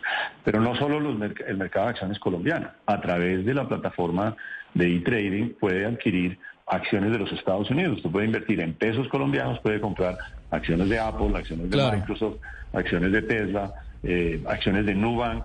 Eh, todas esas acciones se pueden comprar también desde muy bajos montos a través de las plataformas de trading de la Bolsa de Valores de Colombia. Claro, pero no, no sé, doctor Córdoba, si usted tenía este dato. En Estados Unidos uno quita las casas y el sector de ladrillo y dos de cada tres norteamericanos invierten y ahorran en la bolsa. Eh, eh, y lo hace todo el mundo, personas de diferentes ingresos. Y uno lo que siente que en Colombia todavía, pues eso es, es visto como una cosa un poco elitista, un poco difícil de entrar. Entrar a una comisionista no es tan complicado. ¿Cómo ve eh, esa idea de que en los próximos años el acceso a comprar ese tipo de activos sea para muchos más colombianos y sea más fácil? Honestamente te diría que hoy en día esa excusa ya no existe. O sea, hoy ya con las plataformas que tenemos en los celulares, tú te puedes vincular a través de, tu celular con una eh, vinculación eh, simplificada. Ahí la Superintendencia Financiera ha hecho muy, muy, muy accesible eh, el tema de vincularse como cliente al mercado financiero a través de las plataformas digitales. Y puedes, como te digo, hoy en día puedes invertir desde 10 o 20 mil pesos en el mercado de acciones y desde 50 mil pesos en el mercado de renta fija de, de, de pymes garantizado por el Fondo Nacional de Garantías, todo a través del celular y sin tener que llevar un papel a ninguna parte eh, y puedes simplemente transferir el dinero desde tu cuenta de, de ahorros a través de PSE y empezar a invertir. Hoy en tiempo real puedes invertir desde cualquier monto. Entonces, sí hace falta difusión y sí hace falta conocimiento, pero hoy eso es una realidad. Ya no existe más ese, esa excusa de que es que es muy costoso, que no lo reciben, que no sé a dónde ir. Hoy a través de Internet y a través de las plataformas digitales, eso es una realidad. ¿Cómo es que se llama la página de, internet, doctor Córdoba? www.ascenso.com. Ascenso, como de ascender, ¿cierto? Como de ascender, exactamente. ¿Cómo ascende tu capital invirtiendo a través de ascenso? Exactamente. Bueno, aquí está Sebastián tomando nota porque como a él le pusieron hoy la medallita de que lleva 10 años en Blue, eh, está como empoderado para, para invertir. Sí, y Entonces, obviamente eso no es una recomendación. Ese bono que le van a dar Eh. lo vamos a invertir a través de ascenso o a través de TRI en, ¿Le van a dar financieros en la bolsa. No, no, no, no es una felicitación eh, a muchos empleados, pero, pero no, no, y lo que dice el doctor Córdoba es verdad. De pronto sí hay empresas colombianas que, que puede ser un buen momento porque están muy baratas, usted ve, y están baratísimas. Y, y bueno, vamos a ver qué pasa en el futuro. Doctor Juan Pablo Córdoba, muchas gracias. No, con muchísimo gusto y la verdad, una invitación a, a ustedes y a todos los oyentes a que confíen en las empresas colombianas, inviertan en las empresas colombianas y que hoy se lo hemos hecho muy fácil a través de las plataformas digitales de invertir en Colombia. Este 2023 la calle 96.9 PM la manda más sigue dándote mucho más. Solo debes llamar al 652-8525, inscribirte y nosotros pagamos por ti. Un año libre de deudas y con la buena música de la manda más. Colombia está al aire. Y comenzando la semana, don Lucas San Pedro nos viene a insistir en que nos pintemos el pelo. Y hoy me tocó con usted. Imagínese. Bueno, pues Claudia, usted sabe que hemos aquí estado hablando de todo este tema de la onda vegana, de los tintes veganos. Sí, señor. Y la verdad es que, pues no sé usted qué opina, pero no hay nada mejor que lo natural, ¿no? Sí, no, y además también la conciencia de que es chévere que todo lo que uno usa haya sido producido sin hacerle daño, por ejemplo, a los animales. Entonces, que no se hagan pruebas en animales, pues creo que es un avance importante en el que la ciencia ha, ha evolucionado. Sí, señora, pues este tinte del que hemos estado hablando aquí, que se llama Coloris y es de Recamier, es un tinte que es vegano. Para quien lo quiera, digamos que cubre el 100% de canas, también sirve para pintarse el pelo del color. y si uno se quiere pintar quiera. el pelo blanco, para hay, ya hay- completar. hay- hay cenizos. Hay, hay cenizos porque, o sea, hay tonos dorados, hay tonos rojizos, hay tonos más cenizos, más tirando hacia un gris, hacia un tono más canoso, por así decirlo. Y, como usted lo decía, no está testeado en animales ni y también utiliza todo tipo de ingredientes naturales como aceite de aguacate, coco y queratina vegetal. Mire, le voy a dejar una tarea para mañana. Señora. Que usted me, me averigüe. Porque si yo quisiera acelerar mi proceso para ya quedar canosa completamente, que es algo que yo quisiera que pase no tan lejos, no esperar a la edad que tiene mi mamá, por ejemplo, para quedar de pelo blanco, sino de pronto una década antes, eh, ¿me ofrece esa solución? Voy a averiguar cuál sería el color exacto, pero sí, como le cuento, hay todo tipo de colores, toda una variedad. Mañana le traigo el dato de cuál es ese color que usted podría hacerse para acelerar el proceso. Bueno, muchas gracias.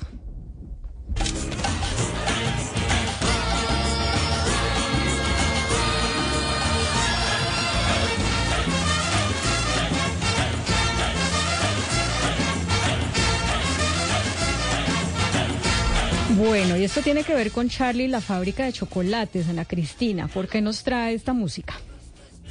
Claudia, yo creo que usted sí le tocó leerle a su hijo cuando estaba chiquito Charlie la fábrica de chocolates o de pronto vio la película Vimos la o vio la- película. Claro, y Matilda. Y Matilda, Claro. que sí, es, Uy, es- varias veces. es- sí, es el súper clásico. Sí, eh, Matilda nos tocó de a dosis eh, repetidas. ¿Por qué estamos oyendo esta música? Que esta música es eh, precisamente el pasaje de la película de Charlie la fábrica de chocolates, el personaje de Augustus Gloop. Ese personaje que era el glotoncito, yo no sé si usted se acuerda, era el glotoncito. Pues resulta que el glotón de Charlie la fábrica de chocolates, al que el, el autor, que es Roald Dahl, Roald Dahl lo llamaba él enormemente gordo. Pues a partir de ahora no va a ser enormemente gordo, sino simplemente enorme.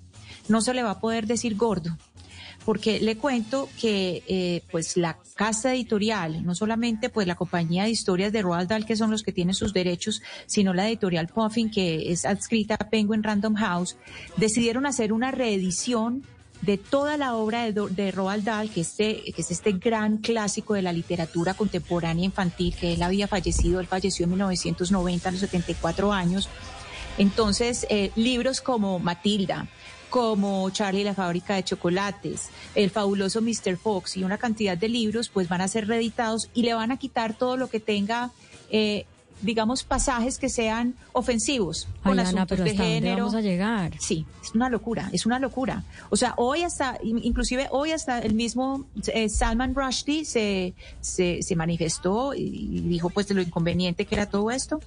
Y, y por otra parte, la Asociación PEN América, que es de más de 7.500 escritores, dijeron, bueno, ¿a dónde vamos a llegar? Si vamos a reconsiderar toda la literatura, pues imagínense. Imagínese, imagínese. Bueno, vamos a quedarnos pensando en esto, pero vamos ya con el boletín de noticias.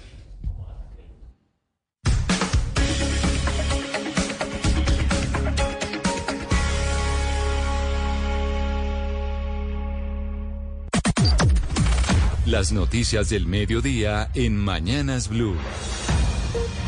12 del mediodía aquí en Mañanas eh, Blue y la Comisión de la Verdad, el órgano creado tras el acuerdo de paz firmado con las FARC, rechazó las amenazas contra el líder social Leiner Palacios. Todos los detalles en esta noticia con Mateo Piñeros. Sí, señor César, pues Leiner Palacios, el, el líder social chocuano y quien perteneció a la ahora excomisión de la verdad, pues acaba de eh, recibir el respaldo de todos los excomisionados de este organismo y el padre Francisco de Ru, quienes en una carta rechazan las amenazas y dicen que su vida y su familia deben prevalecer si es que en Colombia hay un camino para la paz. Dice textualmente, Leiner, su vida, su misión y su familia tienen que prevalecer si la verdad y la paz grande tienen un lugar en Colombia. Recordemos que en las últimas horas él recibió un mensaje en el celular de su hija en el cual un grupo, un grupo armado advertía que si no se reunía con ellos debía abandonar el departamento del Chocó en máximo 12 horas. Muy bien, muchas gracias Mateo. Y a esta hora, a las 12 del mediodía, un minuto, eh, hay una reunión de última hora entre el fiscal Francisco Barbosa y el presidente Gustavo Petro allí en el Palacio de Nariño. Esto para hablar de la ley de sometimiento y algunos otros temas, don Santiago Rincón.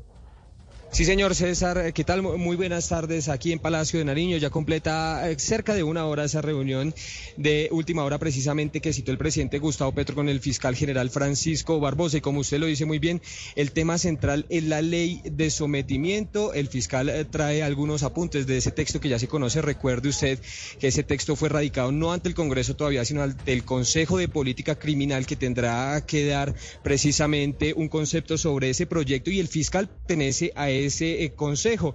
Recuerde que le hablamos a los oyentes eh, del proyecto de sometimiento que busca precisamente el acogimiento a la justicia de las distintas organizaciones criminales que no tienen carácter eh, político. Un proyecto para refrescar la memoria de lo que tiene ese proyecto, por ejemplo, que esas organizaciones podrían quedarse con hasta el 6% de los activos que lograron con los negocios ilegales y que contempla penas en un principio entre 6 y 8 años de cárcel y después 4 años de pena en la justicia restaurativa haciendo labores de reparación. Así que hasta ahora una reunión muy importante la que se desarrolla en Palacio de Nariño y que por supuesto va a marcar lo que será ese concepto del Consejo de Política Criminal donde está el fiscal, donde está además la Corte Suprema de Justicia, la Judicatura, la Procuraduría y otros integrantes además del Gobierno Nacional, César.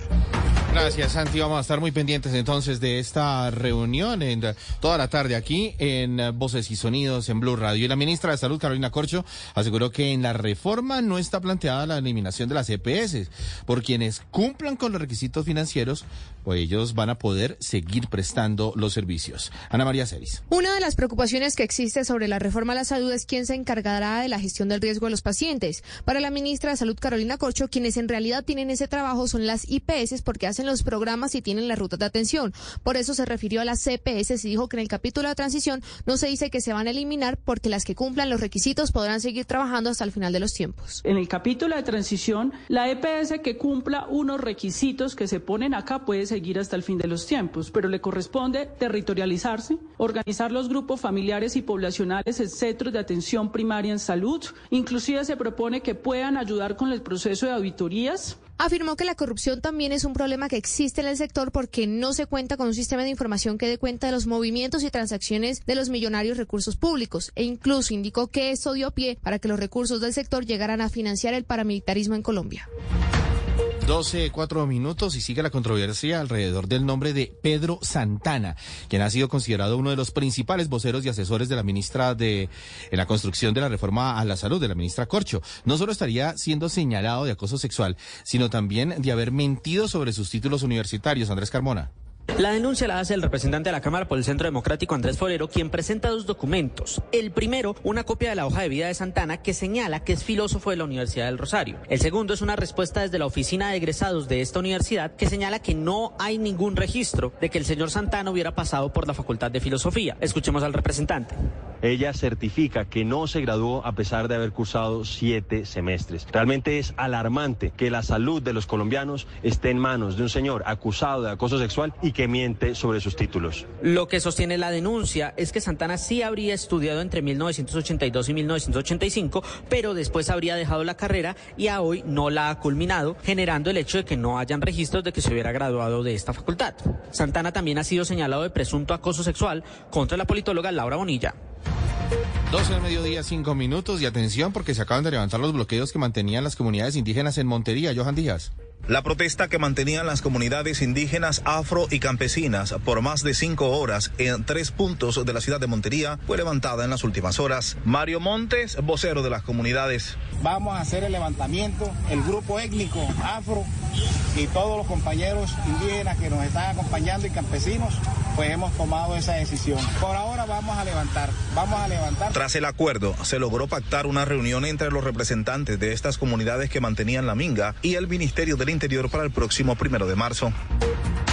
12 del mediodía, 6 minutos, y en San Sebastián de Buenavista, esto es en el departamento del Magdalena, fue asesinado en las últimas horas el líder social Milton Rocha, quien era un campesino militante del pacto histórico. Este es el tercer líder asesinado en menos de seis meses en este departamento, en el que hay presencia del clan del Golfo. Diana Ospino. De cinco disparos fue asesinado el líder social Milton Rocha Peña, quien murió en el hospital de Mompox horas después de ser encontrado en la vía entre el municipio de San Sebastián de Buenavista y el corregimiento de San Valentín en Magdalena. El líder social había interpuesto dos denuncias por amenazas de muerte en su contra, la primera de ellas instaurada ante la Fiscalía en marzo del año pasado y la más reciente en enero del 2023. Sin embargo, para su seguridad solo contaba con una revista periódica que le realizaba la policía en su casa. El coronel Georgin Orlando Malagón, comandante del Departamento del Policía de Magdalena.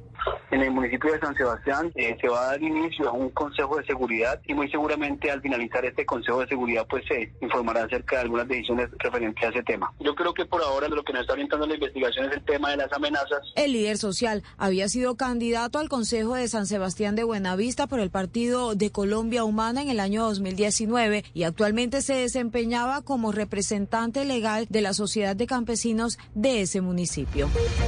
12-7 y en menos de ocho días roban por segunda vez las instalaciones de una fundación para niños en el barrio Villa Estrella, esto en el suroriente de Cartagena. Los ladrones se llevaron una máquina para hacer algodón de azúcar, una bicicleta y hasta las cámaras de seguridad. Dalia Orozco.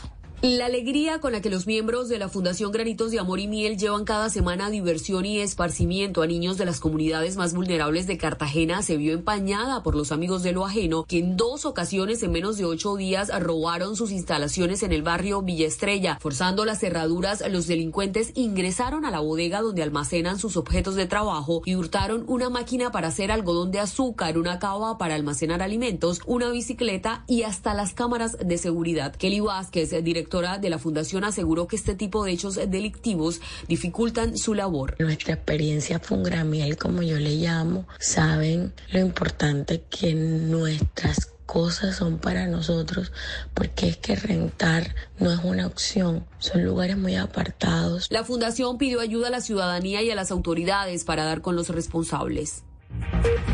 12, 8 y una madre de dos menores de edad fue asesinada en Honda, Tolima. El nombre de la víctima aparecía en varios panfletos que han circulado en el municipio. Fernando González. Kelly Giovanna Troncoso, de 36 años de edad, fue atacada por sujetos que la abordaron y le dispararon en varias oportunidades en el sector de Caracolí, en el municipio de Honda. El nombre de la mujer, madre de dos menores de edad, aparecía en varios panfletos que han circulado en la localidad, al parecer por limpieza social. El mayor Juan Pablo Peña, comandante del Distrito de Policía Honda. En este momento adelantamos la investigación mediante actos urgentes, donde infortunadamente acá en el sector de Caracolí, del municipio de Honda, pierde la vida una femenina de 36 años, luego de ser herida en varias ocasiones por arma de fuego por dos personas que se le acercan y sin media de palabra la agreden. Nos encontramos desplegados precisamente en la recolección de información para lograr la captura de estas personas que nos cometen este hecho. En varias ocasiones las mismas autoridades han desmentido la veracidad de panfletos similares que circulan en todo el departamento y en este hecho en particular han guardado total hermetismo. 12-9 y a la cárcel fue enviado un hombre acusado de presuntamente asesinar a su expareja en la isla de San Andrés.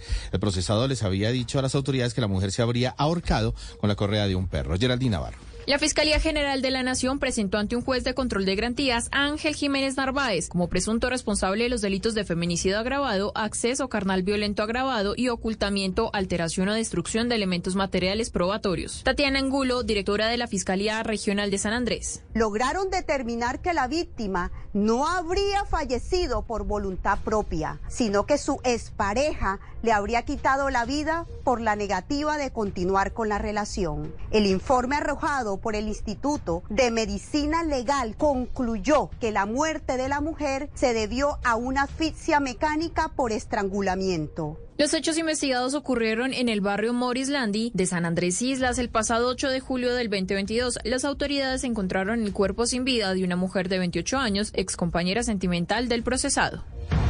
12-11 y en el suroriente del Quindío, la vía que conduce al municipio de Pijao está a punto de cerrarse. En el sector conocido como la finca Loma Linda, la vía está desmoronándose y más del 50% de la banca ya se cayó. Nelson Murillo.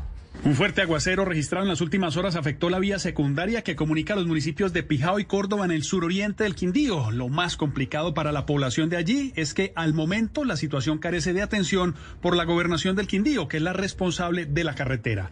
El secretario general del municipio de Córdoba, Jaime Rico, así lo indicó. Prácticamente va a quedar colapsada en su totalidad debido a su acabamiento que tiene después de la mitad de, esta calzada que nos quedó de la eh, anterior colapso de esta transversal. Por el momento no hemos tenido una visita por parte de la gobernación del departamento del Quindío a través de la Secretaría de Infraestructura. La situación afecta a por lo menos 15 mil habitantes de Córdoba y Pijao para movilizarse y comercializar sus productos agropecuarios.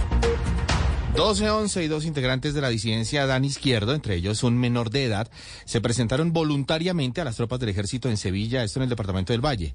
En Yotoco fue capturado un cabecilla de ese mismo grupo disidente conocido como alias Cristian. Lina Vera.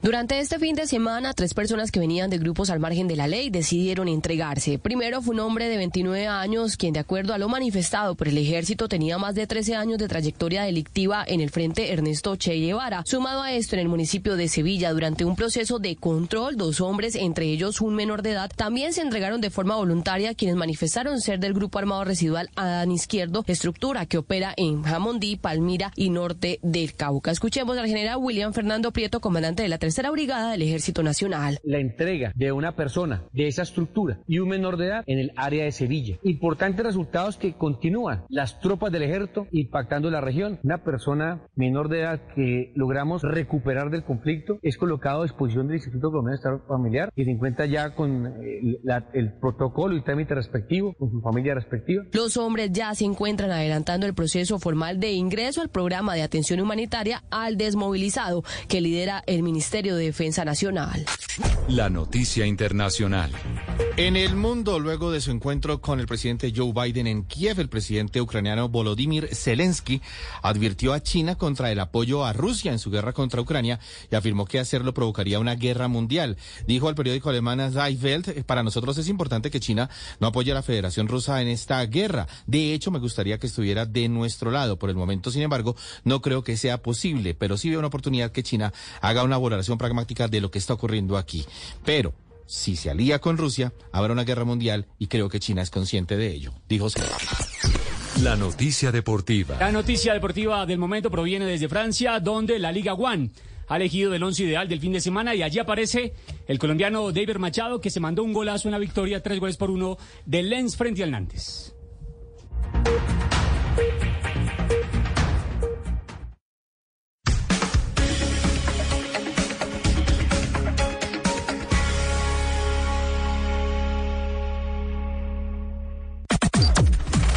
Las noticias del mediodía en Mañana. Llega el mediodía. Y en Mañanas Blue continúa el análisis y el debate. Dirige Camila Zuluaga. A las 12 y 14 minutos del mediodía estamos conectados con ustedes, no solamente para oírnos, sino para vernos. Así que los invitamos a que entren ya mismo a nuestro canal de Facebook, nuestro canal de YouTube, y ahí nos podemos ver. Y vamos a tratar este mediodía un tema que ha conmovido mucho a América Latina, que ha suscitado las reacciones eh, de casi todos los mandatarios, no en todos los casos las reacciones esperadas por las personas que han sido afectadas con esta decisión del gobierno de Daniel Ortega o de la dictadura de Daniel Ortega de retirarle la nacionalidad a 222 presos políticos y posteriormente a otras 93 personas que no estaban presas, pero que también las despojó de su nacionalidad, entre ellas personas muy conocidas como los escritores Sergio Ramírez, Yoconda Belli, em, pero más allá de ellos hay una gran cantidad de personas que no tienen esa notoriedad y que hoy en día oficialmente han sido despojados de su nacionalidad. Y por eso hemos abierto este espacio para hablar con algunas de esas personas que nos están acompañando ya desde el destierro. Las voy a saludar en un momento, pero antes, Ana Cristina, quiero que usted nos ponga en, en modo entender lo que eso significa o en modo reflexionar lo que eso significa con esas bellísimas palabras que escribió la escritora Yoconda Belli después de conocer que había sido despojada de su nacionalidad. Sí, Claudia Yoconda Belli, para que los oyentes sepan, es una escritora nicaragüense. Nosotros la conocemos muy bien. En Colombia ha venido muchas veces. Ella es la autora de La Mujer Habitada, El Infinito en la Palma de la Mano, Sofía de los Presagios o eh, El País de las Mujeres. Y varias veces pues nos ha visitado. Hace unos días, cuando se supo de este destierro, ella publicó una parte, Claudia, de los poemas que le ha escrito a Nicaragua, porque ella le ha escrito varios. Le voy a, le voy a eh, leer algunos aparte de ese poema tan lindo que ella publicó en en su cuenta de Twitter. Dice, de mi poema Nicaragua, arranco de tu pelo a los que te venden, te roban y te abusan. Te cuento cuentos en la esquina de mi almohada, te arropo y te tapo los ojos para que no veas los verdugos que llegan a cortarte la cabeza. Palabras digo, puesto que son ellas la argamasa de mi vida, y a punta de palabras te imagino una y otra vez renacida, genial, despojada de cuanta polilla te corroe día a día los cimientos, y te amo patria de mis sueños y mis penas, y te llevo conmigo para lavarte las manchas en secreto, susurrarte esperanzas y prometerte curas y encantos que te salven. Bueno, pues ahí están em, de esta, de la mano de esta mujer o del alma de esta mujer que ha vivido fuera de su país eh, por mucho tiempo, primero en los Estados Unidos, ahora en España, pero ahora mm, oficialmente despojada de su nacionalidad. Oscar, Ayúdenos también a contextualizar sobre la reacción que tuvo el gobierno colombiano luego de la segunda oleada de destierros, porque primero fueron los 222 presos políticos hace ya casi dos semanas, después otras 93 personas.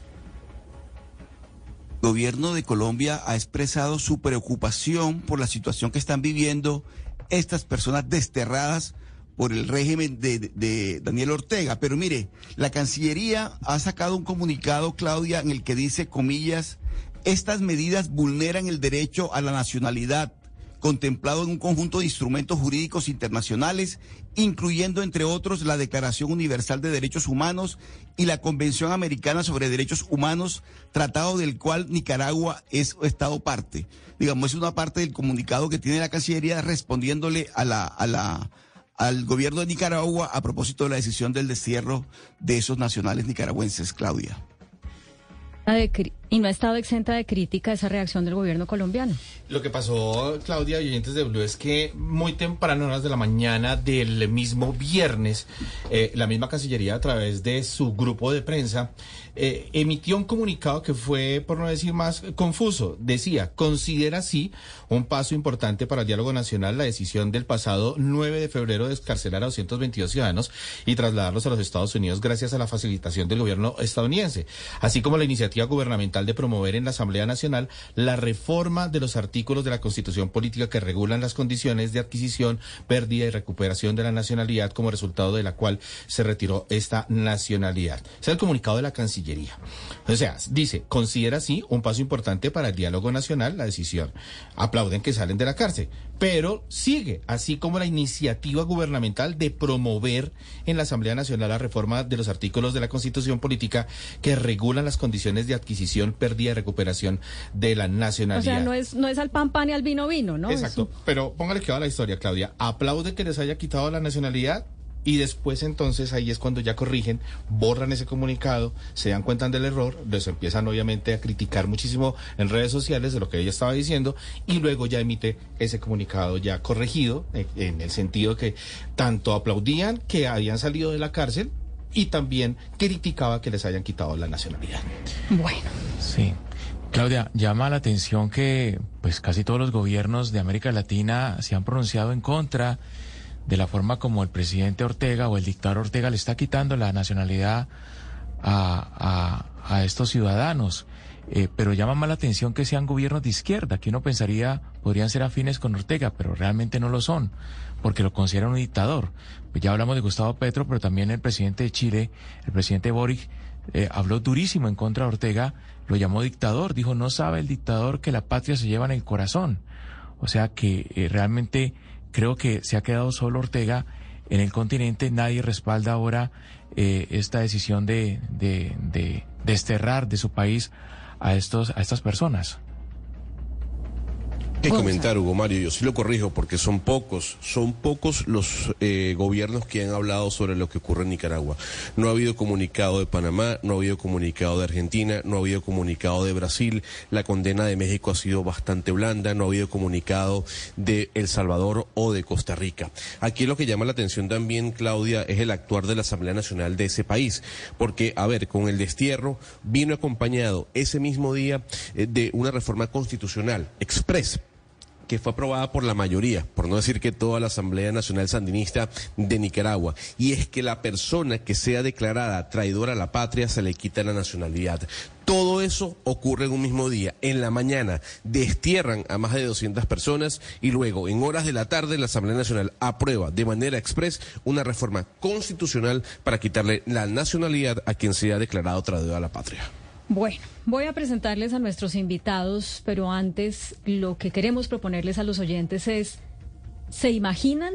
¿Se imaginan que esto nos pasara, que le pasara a cada uno de ustedes ser despojados de la nacionalidad de la noche a la mañana? Juan Lorenzo Holman gerente del diario La Prensa de Nicaragua, que es el diario más antiguo de ese país, con 96 años de historia, y que fue confiscado por el gobierno de Daniel Ortega, es una de las personas despojadas de su nacionalidad. Don Juan Lorenzo, gracias por acompañarnos en Mañanas Blue. Muchas gracias por la invitación y gracias por darnos la oportunidad de podernos dirigir a los colombianos para que puedan entender un poco más cuál es la situación que está ocurriendo con nosotros y con Nicaragua. ¿En dónde se encuentra usted ahora? Ahorita estoy en los Estados Unidos eh, desde hace 11 días, hoy. 11 días. Y también nos acompaña Braulio Abarca. Braulio Abarca no es una de las personas que ha sido despojada de su nacionalidad, pero es un defensor de derechos humanos. Fundó el colectivo de derechos humanos Nicaragua Nunca Más. Pero sí se, no sé cómo, usted me corrige, Braulio, si lo digo mal, se auto... Eh, no despojó de la nacionalidad, pero se fue de su país precisamente para eh, no ser arrestado.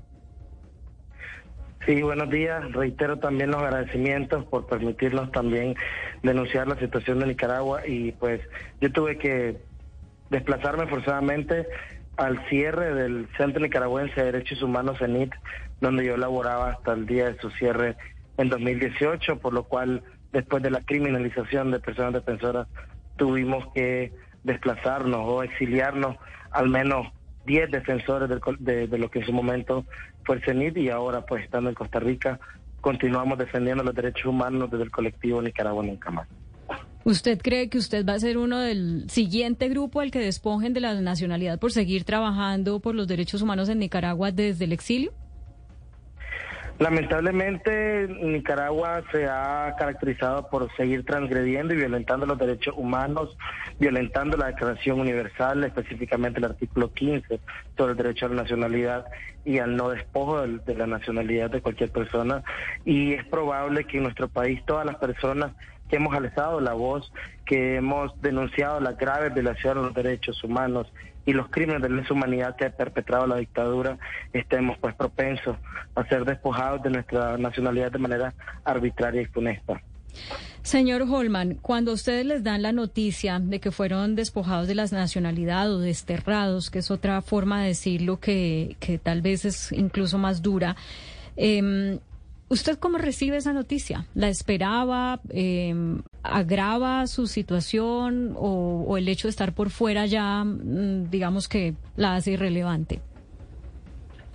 Primero que todo, que la noticia la recibí, eh, yo estuve en las celdas del Chipote durante 545 días y ese día 9 de febrero fuimos desterrados pero no sabíamos hasta que llegamos a Washington, nos dimos cuenta de que habíamos sido despojados de nuestra nacionalidad. Despojados según ellos. En el caso mío, yo creo que puedo hablar en nombre de todos los que hemos sufrido ese embate del gobierno. Yo me siento nicaragüense y nunca voy a dejar de serlo, por más que ellos eh, así lo señalen. No me no es la primera vez que estoy exiliado, ya en la primera dictadura sandinista en los años, en los años 80 estuve exiliado. Sé lo que es el exilio, es, es duro. Y bueno, lo que hay que hacer es igual lo que lo que hicimos mientras estuve en el chipote y es eh, pensar siempre positivo y sacar de una adversidad algo bueno. ¿Qué será? Vamos a ver. En el camino vamos, vamos caminando y, si caminamos con, con Dios, vamos a seguir adelante. Quien con Dios está, nada de temer. Pues entre todo nuestra solidaridad y también nuestra gratitud por eh, compartir su historia con nosotros y con nuestros oyentes. Miguel Mendoza es un cronista deportivo, es un colega, Sebastián, que opinaba en redes sociales y por lo y por lo que opinaba en redes sociales lo metieron a la cárcel y es una de las personas que también fue despojada de su nacionalidad. Vamos a reconectarnos con él porque acabamos de perder la comunicación. Pero Gonzalo, comentábamos hace unos días lo difícil que es que los países le pongan cuidado a Nicaragua. En Nicaragua se vienen violentando los derechos humanos desde hace muchos años y, es un país como que el, mundo ignora, que el mundo no em, toma cartas en el asunto como lo ha hecho con otras eh, naciones. Eh, ¿Qué pasará? Es lo que habría que plantearle a nuestros invitados. Gonzalo. Suele pasar, eh, Claudia, lo mismo que puede ocurrir tal vez con Haití, pero en diferentes connotaciones. Nos acordamos de Haití cuando hay una tragedia, pero a partir de ese momento, antes no hablamos de la situación, por ejemplo, migratoria que significa para América Latina eh, eh, el tema político-social de Haití. En el caso de Nicaragua uno se pregunta, oiga, ¿por qué si hubo un cerco diplomático, si hubo toda una guerra? Desde afuera, entre comillas, contra Nicolás Maduro y el régimen. No lo ha habido así para con Daniel Ortega, porque los países de Centroamérica no levantan la voz y dicen, oiga, lo que está haciendo usted no es correcto. Y llama la atención lo que decía eh, mm, eh, Hugo Mario y Sebastián, que son muy pocos los países que han dicho no más en Nicaragua y además países de izquierda. Yo quería preguntarle, doctor Holman, ¿por qué esa actitud al menos de los países centroamericanos? ¿Por qué la actitud tal vez, digamos, de mirar hacia otro lado, darle la espalda a Nicaragua y no ejercer esa presión internacional como la que se ejerció, por ejemplo, en su momento con Venezuela y Nicolás Maduro? Yo creo que eh, poner a todos los países centroamericanos en la misma, en, esta situación, en el mismo bote no es correcto. Costa Rica ha dado unas muestras totales de solidaridad con Nicaragua al punto de eh, tomar a un montón de personas que están saliendo exiliadas y buscando refugio. Así que Costa Rica ha sido, eh, ha estado a la par de Nicaragua, de los nicaragüenses en todo esto. En el caso de los otros países, no sé, que, quiero recordarle, Gonzalo, que tengo apenas 11 días de haber salido y que estuvimos 500 o estuve 545 días totalmente incomunicados no tenía comunicación con nadie más que con mi familia cuando habían visitas y en esas visitas lo que platicábamos era muy poco sobre la situación general. ¿Por qué? Porque teníamos siempre a un, a un, a un custodio con nosotros y, y bueno, queríamos más bien saber de nuestra familia más que de, de, la situación. Entonces ahorita estoy como reacomodándome, re, enchufándome a la, a la realidad y tratando de empaparme de todo lo que está sucediendo. Yo sí eh, creo que en algún momento todos los países deben de tomar la misma posición que tomaron con, con el tema Venezuela y no podemos dejar de estar, eh, no podemos, Nicaragua no puede salir de, de, la, de, la, de la situación eh, como le dijera yo, de la noticia. No podemos dejar que esto se enfríe.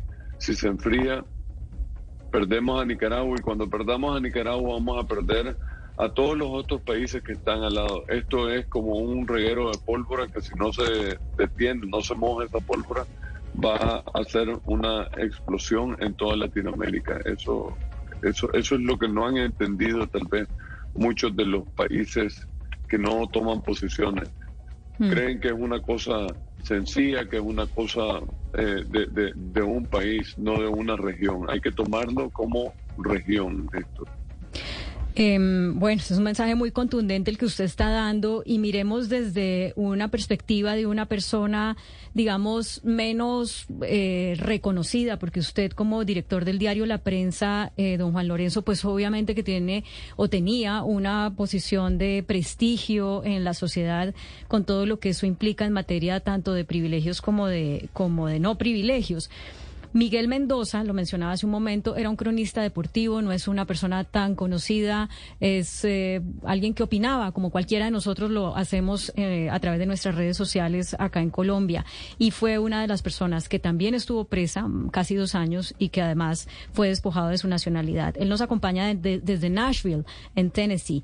Don Miguel Mendoza, bienvenido a Mañanas Blue. Muchas gracias, Claudia y Gonzalo, a sus órdenes.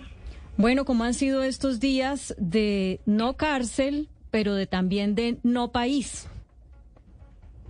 Han sido de incertidumbre, pensando en nuestra familia, los que se quedaron allá, que nos aman, que quisiéramos tenerlos por aquí, a mi mujer Margin y a mi hija Alejandra principalmente, sobre la salud de mi madre ya con casi 92 años que no la veo desde hace más de 600 días, desde el día 14 de junio del 2021, una semana antes que me secuestraran, no la veo, he hablado un par de ocasiones con ella. Ahora, eh, ¿cómo me siento con esto de ser, de ser desterrado, que no tengo patria, que me quitaron mi condición natural de nicaragüense?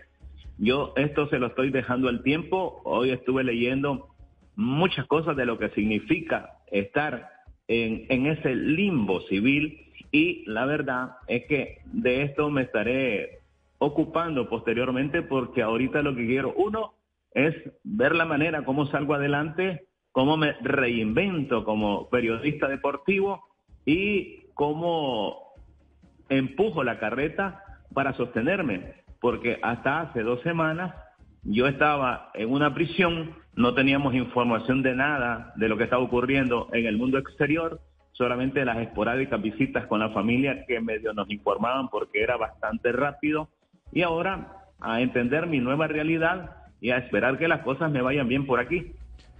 señor Mendoza, me da curiosidad eh, saber cuál fue el motivo, que por supuesto no es un motivo, eh, pero los escritos o los tweets o lo, que impulsó a que la dictadura lo persiguiera usted. Supongo que era un trabajo o unos escritos que usted hacía al margen de la actividad de cronista deportivo, ¿o cómo fue? La naturaleza del programa donde yo estaba, donde yo participaba, era que nosotros incluíamos el tema político en el programa de deportes. No estábamos desvinculados. Siempre lo había hecho. Durante toda mi carrera como cronista deportivo, siempre opiné y hacía relaciones en cuanto al problema político y social existente en el país con el deporte. Ha sido una serie de combinaciones. Tienen que, para entender por qué me metí a esto, tienen que conocer cuál es la naturaleza del programa en el que yo estaba. Un programa con muchísima audiencia en Nicaragua, no por mí, sino por mi jefe, que es Edgar Tijerino, quizás el periodista deportivo más reputado en la historia, sin duda es el más reputado en la historia de Nicaragua. Y trabajando también en un canal de televisión de mucha audiencia, hizo de que mi rostro fuera conocido en el país. Cuando revienta la crisis sociopolítica en Nicaragua, cuando viene el estallido social, del 19 de abril del 2018, pues mis cuentas en las redes sociales y mis intervenciones en los programas, pues se convierten en una especie de denuncia por lo que está ocurriendo. Porque yo dije en esa oportunidad que me daba vergüenza estar informando de deportes cuando en el país estaban aceptando jóvenes y cuando el gobierno estaba subiendo la parada en contra en, en relación a crímenes brutales que fueron calificado como crímenes de lesa humanidad, humanidad los organismos de derechos humanos. Yo siempre fui una persona que no comulgaba y que no simpatizaba en lo más mínimo con el Frente Sandinista. Creo que es lo peor que le ha ocurrido a nuestro país y en base a eso hacía mis enfoques. Claro. A ver, eh, doctor Braulio, hay una información que es importante para que los oyentes entiendan y tiene que ver con el número de ONG que, ha sido, que han sido suspendidas o que fueron suspendidas durante el 2022. Estamos hablando más de más de 3.000 organizaciones que fueron eliminadas, suspendidas por el gobierno de Nicaragua. La mayoría de ellas eh, organizaciones defensoras de derechos humanos. Tomando en cuenta ese número, ¿qué le queda al nicaragüense de a pie? Ese que de alguna u otra forma tiene temor a alzar su voz eh, con respecto y, y viendo la actitud de Nicaragua frente a estas organizaciones? En efecto, más de 3.500 organizaciones de la sociedad civil han sido arbitrariamente cerradas, muchas de ellas allanadas, despojadas de todos sus bienes, derechos y acciones en Nicaragua. Y esto también viene en detrimento de los derechos o de las libertades fundamentales de todas las personas, incluyendo el derecho al trabajo. Más de 3.000 personas han quedado en el desempleo debido al cierre arbitrario de estas organizaciones, lo cual en muchos casos representan también cabezas de familia, personas que tenían a cargo niños, niñas, adolescentes, personas adultas mayores, personas incluso que en su momento fueron y que otras personas estuvieron desplazadas forzadas, además de Que se nos, se nos fue el audio con usted, don Braulio. Si nos oye, tratemos de mejorarlo. Y mm, bueno, creo que pues, tenemos que recuperar esa comunicación para poder tener un mejor audio. Pero, Ana Cristina, es que son tantas las preguntas porque la incertidumbre es total, ¿no? ¿Qué va a pasar con, con Nicaragua? Eh, ¿Qué se puede hacer desde afuera? ¿Qué pueden hacer todas estas personas liberadas y desterradas desde afuera, por ejemplo? Claro, y hay una pregunta fundamental, Claudia, y es cómo llegó Nicaragua a este punto. Hoy hubo una columna muy interesante en El Espectador de Sergio, de Sergio Campo, en su columna A Repatriar Nicas, donde él dice, y aquí le quiero preguntar a usted, señor Holman, esta, esta columna, eh, pues es una columna muy bonita porque dice, si hoy viviera Rubén Darío, seguramente Ortega hubiera desterrado a Rubén Darío. Eh, Rubén Darío, pues recordemos que, Nicaragua es la cuna del modernismo literario y por eso, señor Holman, le quiero preguntar a usted a qué atribuye pues este fracaso de la democracia y esta modernidad deformada de lo que, este, de lo que estamos viendo en Nicaragua. Bueno, es un poco tal vez a la apatía de ciertos, de ciertos sectores nicaragüenses una dictadura no surge de la noche a la mañana. Una dictadura eh, surge, se va construyendo y se va construyendo cuando la apatía de la gente o, o, la gente vuelve a ver hacia otro lado en lugar de ver hacia donde está sucediendo los atropellos. Yo creo que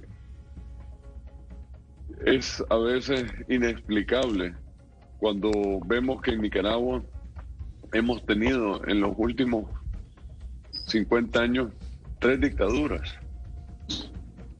¿Y cómo podemos caer nuevamente a una dictadura? Es porque la gente no tiene, no tiene, no, no, no capta la dimensión. En Nicaragua hay mucha eh, como le dijera, falta de, de, información y de comunicación. Es decir, la imagen en este momento, la dictadura lo que hizo fue bloquear o tratar de bloquear la libertad de expresión. Y la libertad de expresión es la que es el primer punto que un dictador eh, ataca sí. para poder establecer y afianzar su dictadura. Señor Holman, con eso que usted está diciendo, eh, pues eh, es inevitable pensar en lo que estamos viviendo en Colombia, que obviamente no tiene nada que ver con lo que está viviendo Nicaragua, pero que al ser un gobierno de izquierda, pues sí hace que algunas personas nos preguntemos eh, si de alguna manera eh, nosotros podríamos llegar a lo que se, eh, se convirtió en Nicaragua. Y se lo pregunto especialmente porque Hace unos años, cuando el gobierno de Daniel Ortega no se había radicalizado, hablando con una persona eh, que maneja gremios eh, económicos en Nicaragua, decía, bueno, eh, el país está bien, la economía va bien, tenemos que tender puentes para reconciliarnos con, lo, con la violación de derechos humanos del movimiento sandinista en sus inicios. Entonces, estamos bien. Y de pronto, ¡prum!, todo se derrumbó. Em, y, entonces uno se pregunta, por, pecaron, digamos, los, las personas que pensaban diferente en confiar en Daniel Ortega. Em, ¿Dónde estuvo realmente el error? Por supuesto que pecaron. Y pecaron de forma muy vehemente. Usted ha dicho una cosa muy importante que es cómo se desboronó ese castillo de naipes, le llamaba yo, cuando le hacía la crítica a las personas que estaban tomando como primer punto o como la cosa más importante la economía. De nada sirve la economía si la institucionalidad no existe. Y en Nicaragua lo que sucedió es que pusieron adelante a la economía y dejaron atrás la institucionalidad la democracia. Esto no se trata de cuestiones de izquierda y derecha, se trata de dictadores. Y la dictadura, nosotros siempre le echamos la culpa al dictador. El dictador no actúa solo. Nosotros también tenemos responsabilidad sobre el establecimiento de una dictadura. Y digo nosotros porque somos toda la sociedad si no estamos señalando y no estamos poniendo en el tapete, como decimos en Nicaragua, las situaciones y denunciando y demandando la institucionalidad, la república, el establecimiento de una república, la, defensa de la democracia, la defensa de todos los derechos de las personas, los derechos inalienables que tenemos, entonces se establece una, una, una dictadura. Yo me imagino que en Colombia no, muy difícil que suceda eso, porque ustedes tienen instituciones instituciones muy bien plantadas. La institucionalidad en Colombia ustedes la tienen muy bien afianzada. En Nicaragua no hay justicia. Todas las instituciones, especialmente, eh, están totalmente alienadas hacia una persona. No hay independencia. Y cuando se pierde la independencia de las instituciones, de los poderes del Estado, es que eh, eh, cae la, la, eh, se forma una dictadura. Ustedes tienen que tener que luchar para que esa institucionalidad, para que esa libertad entre las instituciones siga preservándose. El poder, el poder sí. ejecutivo es únicamente un, un, individuo que administra. Y como dice el dicho, el poder... Señor Juan Lorenzo. Corrompe, pero el, pero el poder absoluto corrompe más aún. No hay que permitir que, el, que el poder absoluto de una persona caiga sobre todas las instituciones. Y, hemos visto, señor Juan Lorenzo, cómo la institucionalidad pues ha fallado por completo en cuanto a la protección de derechos humanos, no solamente a estas personas que pues han sido desterradas y les quitaron su nacionalidad, que eh, tener acceso a la nacionalidad es un derecho humano, sino también aquellos que quedaron atrás, que probablemente pues van a sufrir eh, un futuro mucho peor. Y yo quisiera preguntarle, señor eh, Braulio, también por una de esas personas que quedó atrás, que es el obispo Rolando Álvarez. ¿Qué pasó con él? Él se suponía iba a salir también con los 222 personas que fueron desterradas. ¿Por qué él no terminó saliendo? Pues en Nicaragua, lamentablemente, las violaciones de derechos humanos a veces no tienen una explicación lógica que de una u otra manera la dictadura no, no da razones. Sin embargo, el tema de que el obispo Álvarez ha sido una persona crítica y ha sido una persona, al igual que las personas escarceladas políticas, que ha alzado su voz ante las injusticias sociales desde su posición como obispo ha denunciado las violaciones a derechos humanos, las desapariciones forzadas, los crímenes de lesa humanidad. En su momento también abordaba sobre cómo han estado violentando todos los derechos y las libertades fundamentales de la población. Además de esto, se ha coartado totalmente la libertad religiosa en nuestro país, Nicaragua, y me parece a mí que el tema de continuar ejerciendo presión eh, o continuar ejerciendo como una ejemplificación al tener al obispo Álvarez como preso político, trata la dictadura de mandar un mensaje eh, negativo ¿no? hacia la población al establecer como ejemplo al obispo Álvarez en el cual se supone no que eh, para la dictadura, para Daniel Ortega, Rosario Murillo, tener una figura como, como el obispo Álvarez detenido, siendo víctima todavía de detención arbitraria, de tratos crueles y inhumanos degradantes, eh, le muestra a la población que cualquiera que trate de hablar, que cualquiera que trate de denunciar, puede correr con la misma suerte. Sin lugar a dudas, eh, me parece que es importante denunciar y continuar exigiendo la liberación no solo del obispo Álvarez, sino también de los otros 34 personas presas políticas que continúan detenidas, como Jaime Navarrete, como Rodrigo Navarrete y otras personas. Don Miguel, yo quiero que nos vayamos, y disculpe la pregunta porque sé que tal vez usted no quiere recrear esos momentos, a ese espacio-tiempo en el que usted estaba detenido en Nicaragua.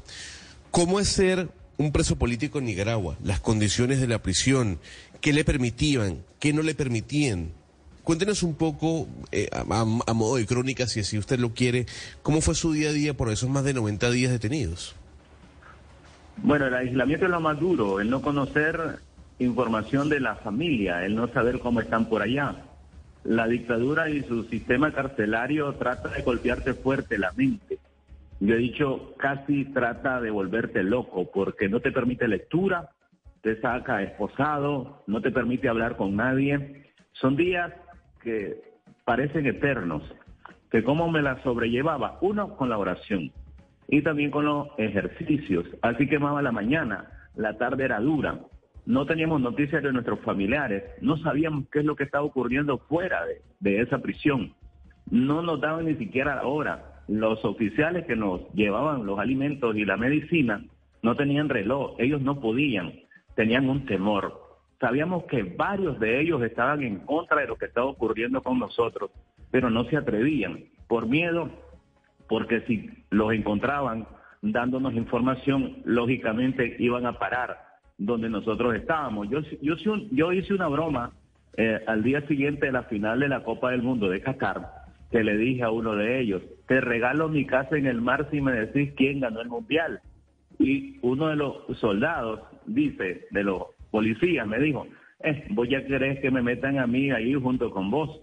O sea, ni siquiera información vana, ni siquiera información que no tiene mayor relevancia. No teníamos nada. Ahora, que como era al principio, durísima, porque nos sacaban a cada rato, a cualquier hora, a los interrogatorios y muchas de los interrogatorios eran básicamente tratar de quebrarte. Nos decían que nuestra familia nos había abandonado, que nadie iba por mí, que no me llevaban nada y también me culpaban de cosas bastante tontas. Por ejemplo, que yo había sido financiado por Estados Unidos o por la Fundación Violeta Barrio de Chamorro, que yo pertenecía a una banda del crimen organizado por refugiar a personajes de un gobierno que estaban respaldando al pueblo que luchaba de manera cívica y me cuestionaban todo, me cuestionaban, me cuestionaban sobre el dinero poquísimo que yo tenía en mis cuentas, me cuestionaban sobre el vehículo que tuve o los vehículos que tuve, un cuestionamiento total. Y supe que a mi, a, mi mujer, a Margin, la llevaron en tres ocasiones a interrogarla, o sea, también estuvo ahí mi mujer. Y eso era duro. Yo no me di cuenta, yo hasta la primera visita. La primera visita la dan a los 72 días y pasamos un lapso de tres meses sin tener visita. Entonces era agobiante, era duro, porque nosotros no teníamos idea de lo que estaba pasando allá afuera. Incluso en las últimas visitas, a mí me cancelaron una de ellas, la que estaba programada para el primero de enero de este año. Me dijeron que me la cancelaban porque mi familia estaba difundiendo noticias falsas a los medios de comunicación. Y yo les dije, por noticias o por acusaciones falsas que yo estoy aquí. No me pueden venir con ese tipo de justificación para quitarme la, la, la visita. Esa es una visita tan importante. Nosotros la esperamos con, con, con mucha desesperación y con mucha emoción. Uno, para conocer el estado de nuestra gente y en segundo lugar para que nos suministraran esas noticias que eran tan importantes para, para poder pasar el día a día, para saber qué es lo que había allá afuera en relación a nuestra futura liberación. Siempre estuvimos claros, conscientes y casi seguros que nos iban a liberar. No sabíamos cómo. Y yo le decía a mis compañeros de celda, y Juan Lorenzo fue uno de ellos, que yo me imaginaba hasta dos mil maneras. Yo me imaginaba saliendo normal, estando en la calle, que se iba a la dictadura, que nosotros celebrábamos en libertad. Lo que no me imaginé que iba a ser aquí en Washington y cómo fue eh, que nos trajeron. Lo que me gustó de alguna manera es que veníamos todos, porque se rumoraba que si la dictadura negociaba, iba a sacar a los presos más relevantes. Y a mí me gustó que en ese avión veníamos casi todos. Algunos se quedaron, como el ejemplar eh, obispo Álvarez, pero la mayoría de los que venían aquí era gente que hasta horas antes ni siquiera soñaba con venir en, algún día aquí a Estados Unidos. El régimen fue duro, el régimen carcelario fue duro por el día a día, lo agobiante sin tener información y además las limitaciones a las que estábamos sometidos ahí en prisión. Señor Mendoza, usted ha sido pues muy claro de lo que está pasando, de, lo que le ha pasado, pero como el destierro es, digamos, una pena que eh, estamos, es como si estuviéramos hablando de otro siglo, nosotros no sabemos en qué consiste. Yo le quiero preguntar por los bienes materiales. Nosotros sabemos que usted fue despojado de su nacionalidad, de su patria, pero los bienes materiales, ¿qué pasa con lo que usted ha conseguido en su vida, con su trabajo, con sus cuentas bancarias, eh, las posesiones, lo que tenga, qué ha pasado con sus cosas? Bueno, yo soy periodista y como ustedes saben, los periodistas no tenemos tantas cosas, ¿verdad? Somos eh, gente que, vive con limitaciones. En Nicaragua le decimos coyol quebrado, coyol comido. Así es que si me van a buscar no me encuentran nada. Solo mi ropa se quedó allá, mis zapatos. Yo fui robado en varias ocasiones, les quiero decir.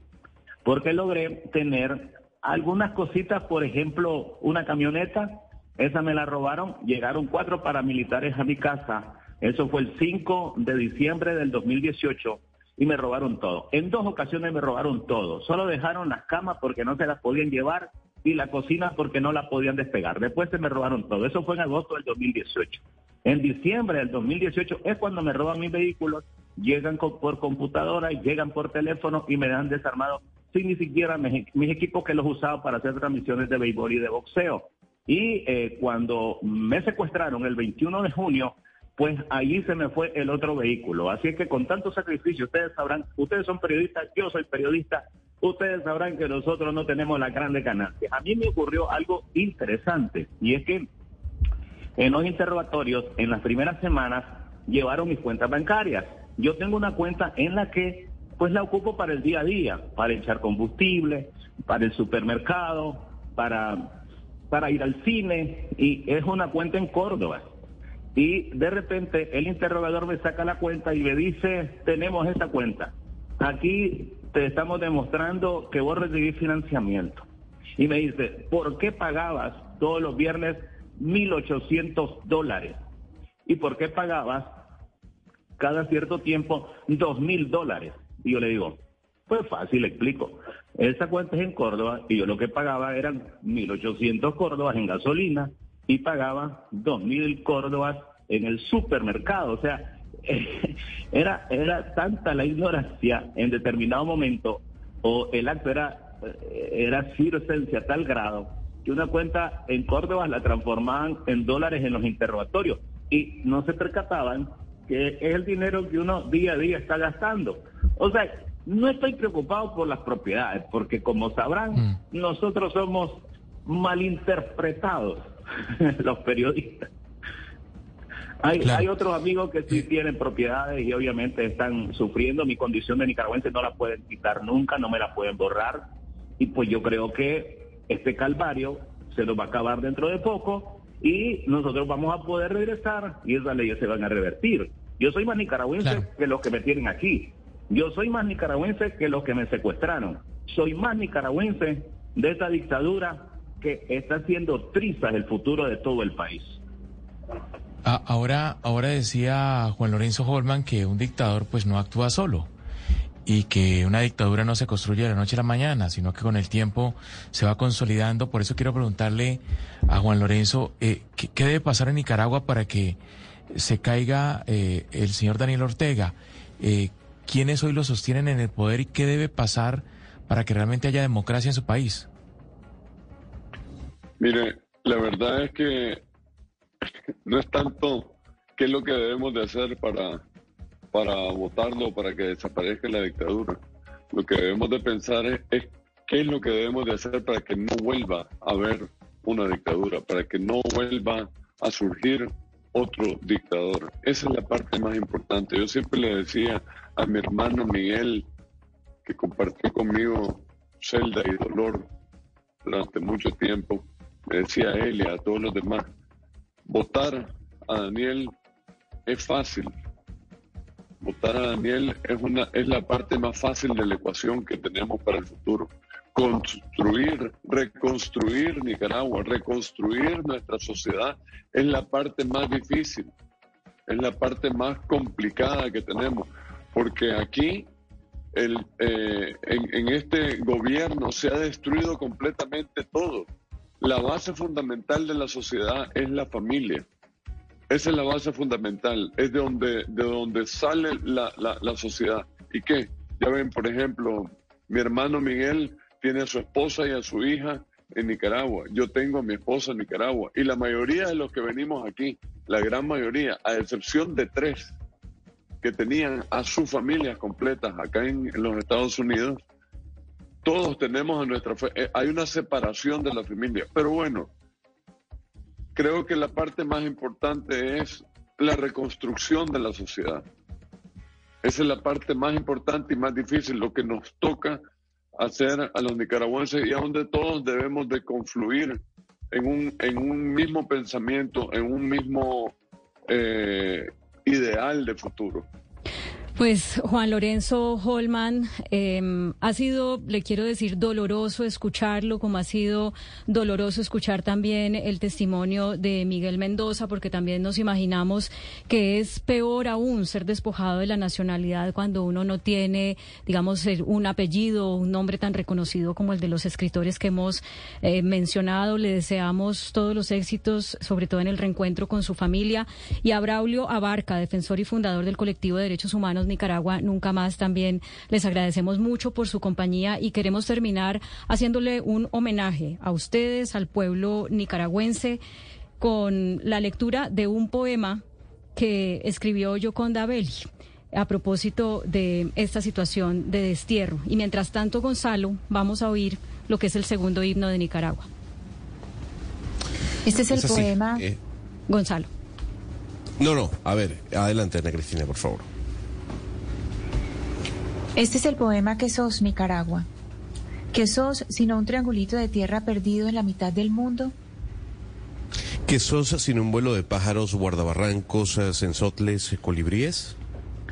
¿Qué sos sino un ruido de ríos llevándose las piedras pulidas y brillantes, dejando pisadas de agua por los montes? ¿Qué sos sino pechos de mujer hechos de tierra, lisos, puntudos y amenazantes? ¿Qué sos sino cantar de hojas en árboles gigantes, verdes, embarañados y llenos de palomas? ¿Qué sos sino dolor y polvo y gritos en la tarde, gritos de mujer como de parto? ¿Qué sos sino puño, puño crispado y bala en boca? ¿Qué sos, Nicaragua, para dolerme tanto? Muchas gracias a nuestros invitados, un abrazo solidario para todos los nicaragüenses y muchas gracias a ustedes por escucharnos y por acompañarnos. Continúen con más información en Blue Radio.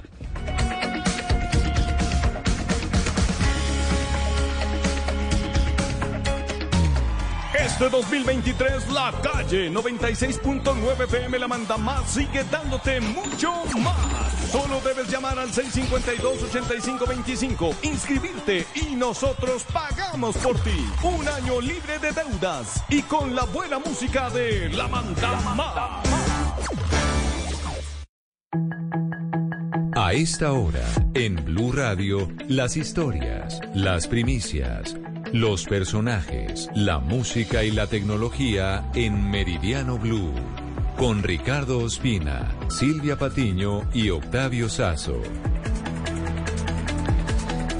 Una en punto, como siempre es un gusto acompañarlos en Meridiano Blue, cielo nublado a esta hora, cielo cubierto, temperatura de 15 grados centígrados en Bogotá. Les contamos lo más importante que está ocurriendo a esta hora en Colombia y en el mundo. Comenzamos en la Casa de Nariño de reunión muy importante del presidente Gustavo Petro y el fiscal general Francisco Barbosa. El plato fuerte es el proyecto de ley de sometimiento.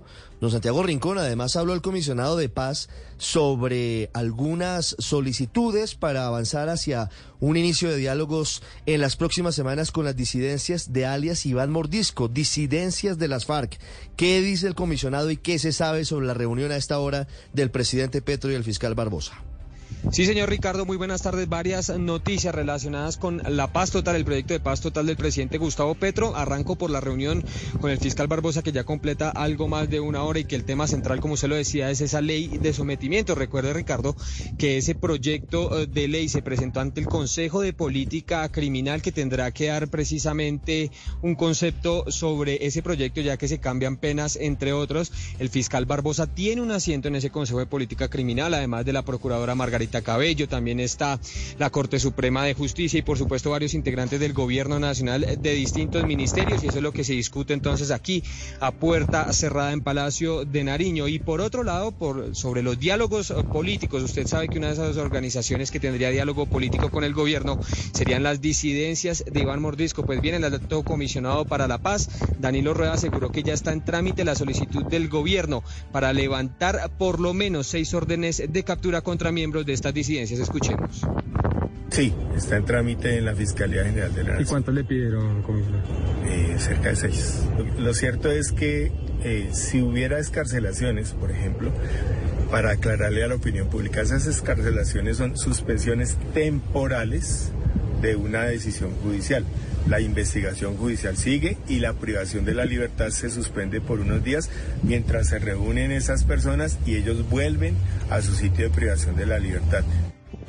Allí haciendo esta claridad importante, haciendo control de daños, como se dice popularmente, Ricardo, sobre el momento en que la Fiscalía tome precisamente una decisión sobre esas solicitudes de levantar órdenes de captura contra miembros, contra mandos de la disidencia Iván Mordisco. 103, hablamos ahora de la crisis en el proceso de diálogos con el ELN por cuenta del secuestro del sargento del ejército Libey Danilo Bravo en Arauca. A esta hora hay gestiones humanitarias intentando su pronta liberación. Valentina Herrera, ¿quiénes están avanzando en esos eh, trabajos humanitarios? Ricardo, hablamos con Fernanda Velázquez, quien es la esposa del sargento viceprimero Danilo Bravo. Ella contó que por ahora los ha contactado solamente la Defensoría del Pueblo para informarles que están pendientes primero de esas pruebas de supervivencia y también de un canal humanitario con el fin de lograr la liberación. Contó que el sargento llevaba además un año trabajando en Arauca y que si bien conocía las complicadas condiciones de seguridad esa región no había recibido amenazas puntuales y que lo último que habló fue el martes, horas antes de que lo secuestraran, de que estos hombres armados se lo llevaran en una camioneta. Por ahora están pendientes entonces de esas primeras pruebas de supervivencia. Pues lo que yo hablé con la Defensoría del Pueblo era pues que teníamos que tener mucha paciencia y esperar que pues el ELN eh, se hiciera el pronunciamiento con, con las pruebas de supervivencia. No sabemos a, a quién se las van a enviar, con quién se van a contactar, si las van a publicar en las redes sociales, pues que estuviéramos muy pendientes esa incertidumbre la que tiene entonces Fernanda Velázquez, la esposa del sargento, y toda su familia, la mayoría está ubicada en Nariño, de dos oriundo este militar. Por ahora están esperando también el apoyo de la Cruz Roja Internacional con el fin de agilizar los canales humanitarios y también a propósito del pronunciamiento del comisionado de paz. Valentina, gracias. 104. En teoría, un grupo de taxistas mantiene su orden de paro para esta semana. Oscar Torres, ¿cómo va la negociación con el Ministerio de Transporte o qué se espera para esa reunión y cuáles serán las condiciones para que no hubiera paro? Sí, señor Ricardo, buenas tardes. Pues justamente hace instantes terminó una reunión entre varios líderes taxistas que organizan la movilización el próximo miércoles en Bogotá. Esto en la estación de Policía Metropolitana de Tránsito. Allí, por menos de una hora, los taxistas le dejaron claro a la autoridad que el paro va porque va. Aseguraron que mañana asistirán a la reunión convocada por el Ministerio de Transporte a las 2 de la tarde, pero que a pesar de cualquier promesa que les hagan el gobierno, ellos irán para el, al, al paro el próximo miércoles. Mañana temprano en el Centro Comercial Carrera se definen más detalles de esa movilización. Uriel Alarcón es representante gremial del sector taxista de Bogotá y estuvo en esa reunión. Se llamaría solo a escuchar. ¿Para qué?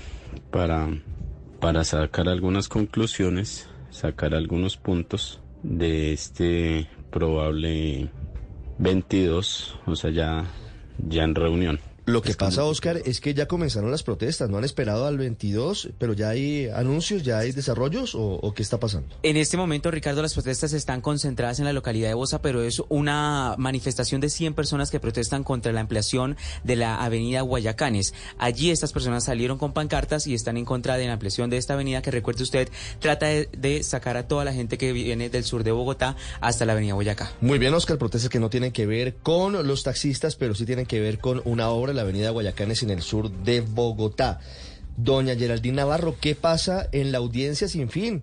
Llevamos casi un año en la audiencia contra el expresidente Uribe intentando que se defina si archivan o no definitivamente la investigación en su contra, en contra del expresidente Uribe por falsos testigos.